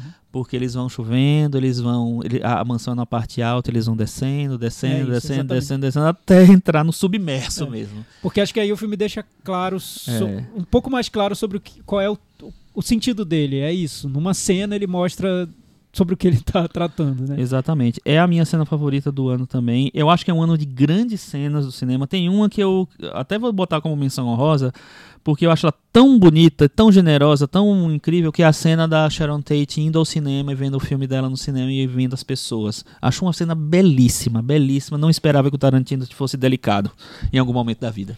Cris, depois do Tarantino Delicado, qual a sua cena do ano? Eu também tive problemas de, de para escolher essa cena. Eu fiz um top 3. Lembrei da cena do Dor e Glória, que é aquela cena do, Antônio Bandeiras com Leonardo Sbaraglia, em que o personagem do, abre aspas, Almodóvar reencontra um ex-namorado. Eu adoro aquela cena, acho um show de interpretação dos dois, acho de uma delicadeza. A despedida deles, né, no final da cena. Muito boa.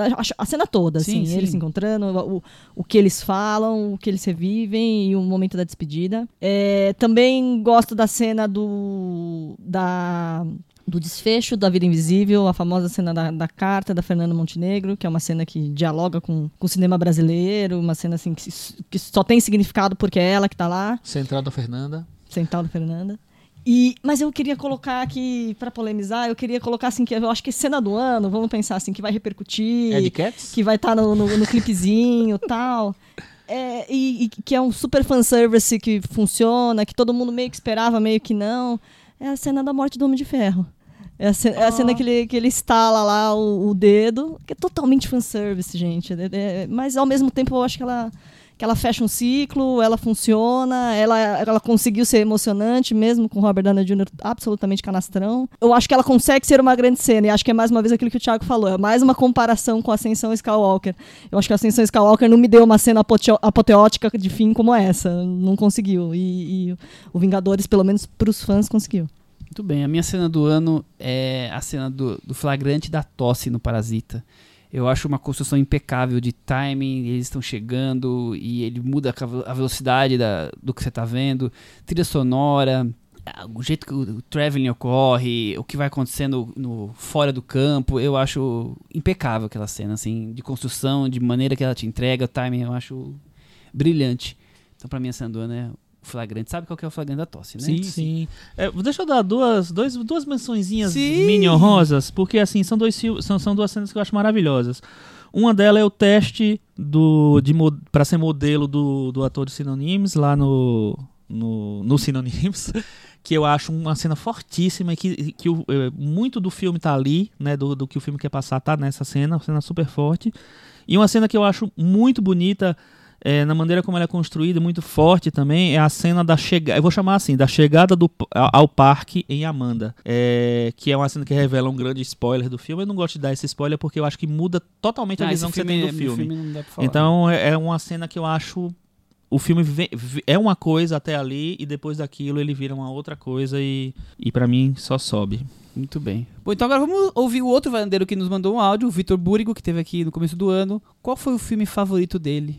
Eu acho que em 2019 não tinha como não escolher um filme brasileiro, porque foi um ano lindo para o nosso cinema, apesar aí dessa, dessa insistência de querer acabar com a nossa arte, querer acabar com a nossa cultura, e a gente mais uma vez resistiu, vai continuar resistindo para contar as nossas histórias e fazer sucesso nos festivais do mundo todo, fazer sucesso aqui.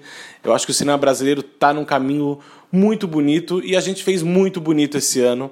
E o meu filme do ano de 2019, o melhor filme de 2019, é A Vida Invisível, do Karim Ainus, que foi premiado no Festival de Cannes. E eu acho que o Karim conta a história dessas mulheres, que ele até disse já que é uma homenagem às mulheres da vida dele. Ele conta essa história de uma maneira muito sensível, muito bonita, muito delicada, com uma fotografia também que é belíssima do filme.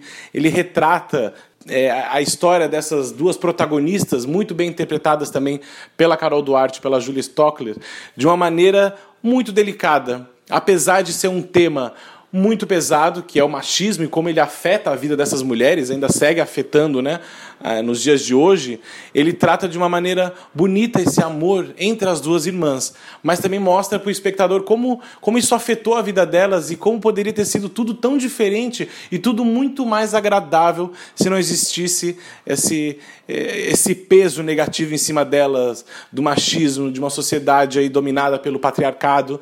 Então o Karim faz um trabalho lindo, num filme lindo, sensível, com uma participação especial da Fernanda Montenegro, quando ela entra em cena é algo fora do normal e um dos momentos mais lindos do filme. Então, A Vida Invisível do Karim Ainus é o melhor filme de 2019 para mim. E que 2020 a gente tenha muitos outros filmes brasileiros aí fazendo sucesso e nos enchendo de orgulho. Feliz 2020 para todo mundo e que venha mais cinema brasileiro. Tá aí, mais um escolha de A Vida Invisível, muito bem definido pelo Vitor. Então, os outros cinco varandeiros que estiveram aqui, participaram e que entraram na nossa votação, mandaram o top 10 deles, eu vou ler, como a gente sempre faz também, o filme favorito de cada um deles. Paula Ferraz, nossa querida Paula Ferraz, escolheu Parasita como filme do ano. Ailton Monteiro, o filme chinês Longa Jornada Noite Adentro. O Gustavo Joseph, ou Gustavo Camargo, como ele está falando o nome dele no Papo de Trilha, vou começar a chamar ele de Gustavo Camargo, no podcast dele.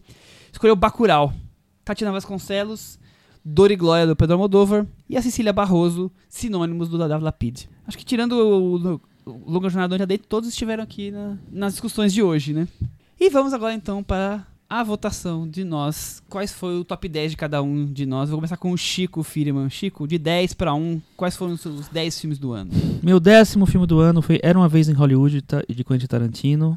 Meu nono filme do ano foi Bacurau, de Kleber Mendonça e Juliano Dornelles. Meu oitavo filme do ano foi A Palma de Ouro em Cannes, de 2018, Um Assunto de Família. Meu sétimo filme foi Dor e Glória, de Pedro Moldova. Meu sexto foi O Irlandês, de Martin Scorsese. Meu quinto foi Nós, de Jordan Peele. Meu quarto foi Parasita, de Bong Joon-ho. Meu terceiro foi Em Trânsito, do Christian Petzold. Meu segundo foi Amanda, do... Esqueci o nome do diretor de Amanda. E meu primeiro filme, meu favorito do ano, foi Synonyms, de Nadav Lapid. Legal, Chico. Deve ter sido difícil essa briga do primeiro e do segundo, hein? Na verdade, dos quatro primeiros.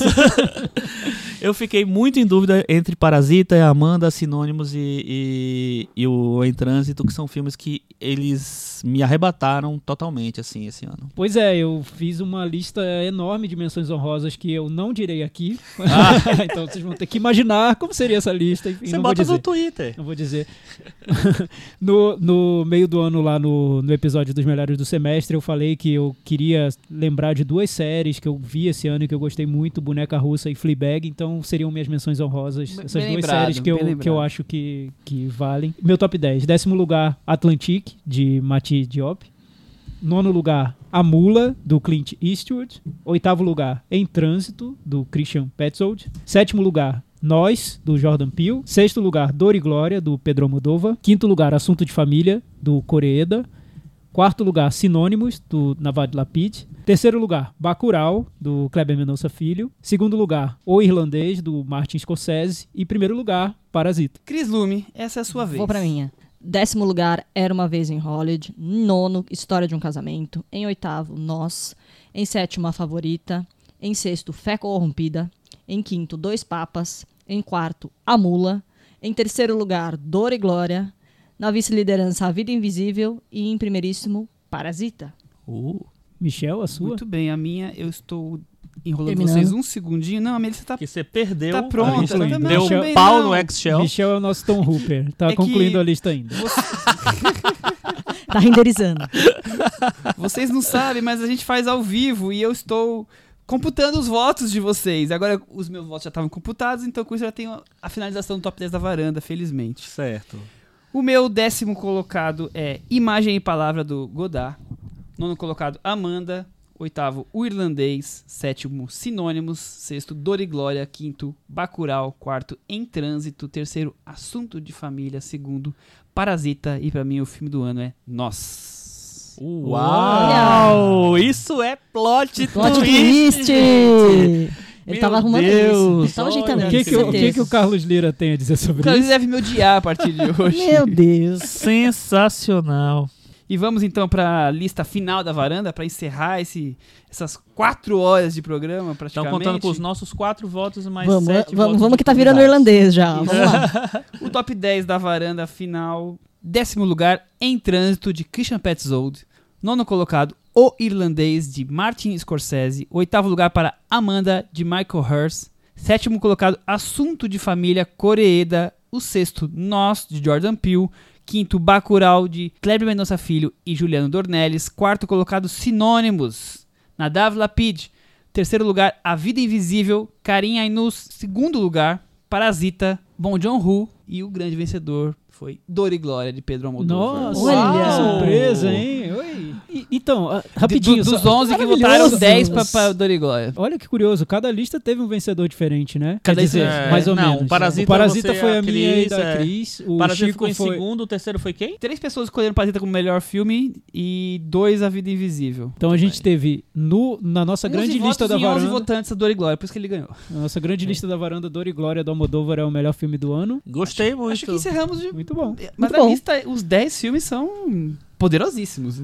Encerramos o ano, é isso? Só vamos falar sobre cinema no ano que vem agora, Chico, é isso? Só o ano que vem. Então, Cris, Até o ano que vem. até ano que vem. Até o ano que vem, feliz ano novo pra todo mundo e até 2020. Que um 2020 de cinema seja tão bom quanto foi 2019, certo? Estamos aí e tchau. Tchau.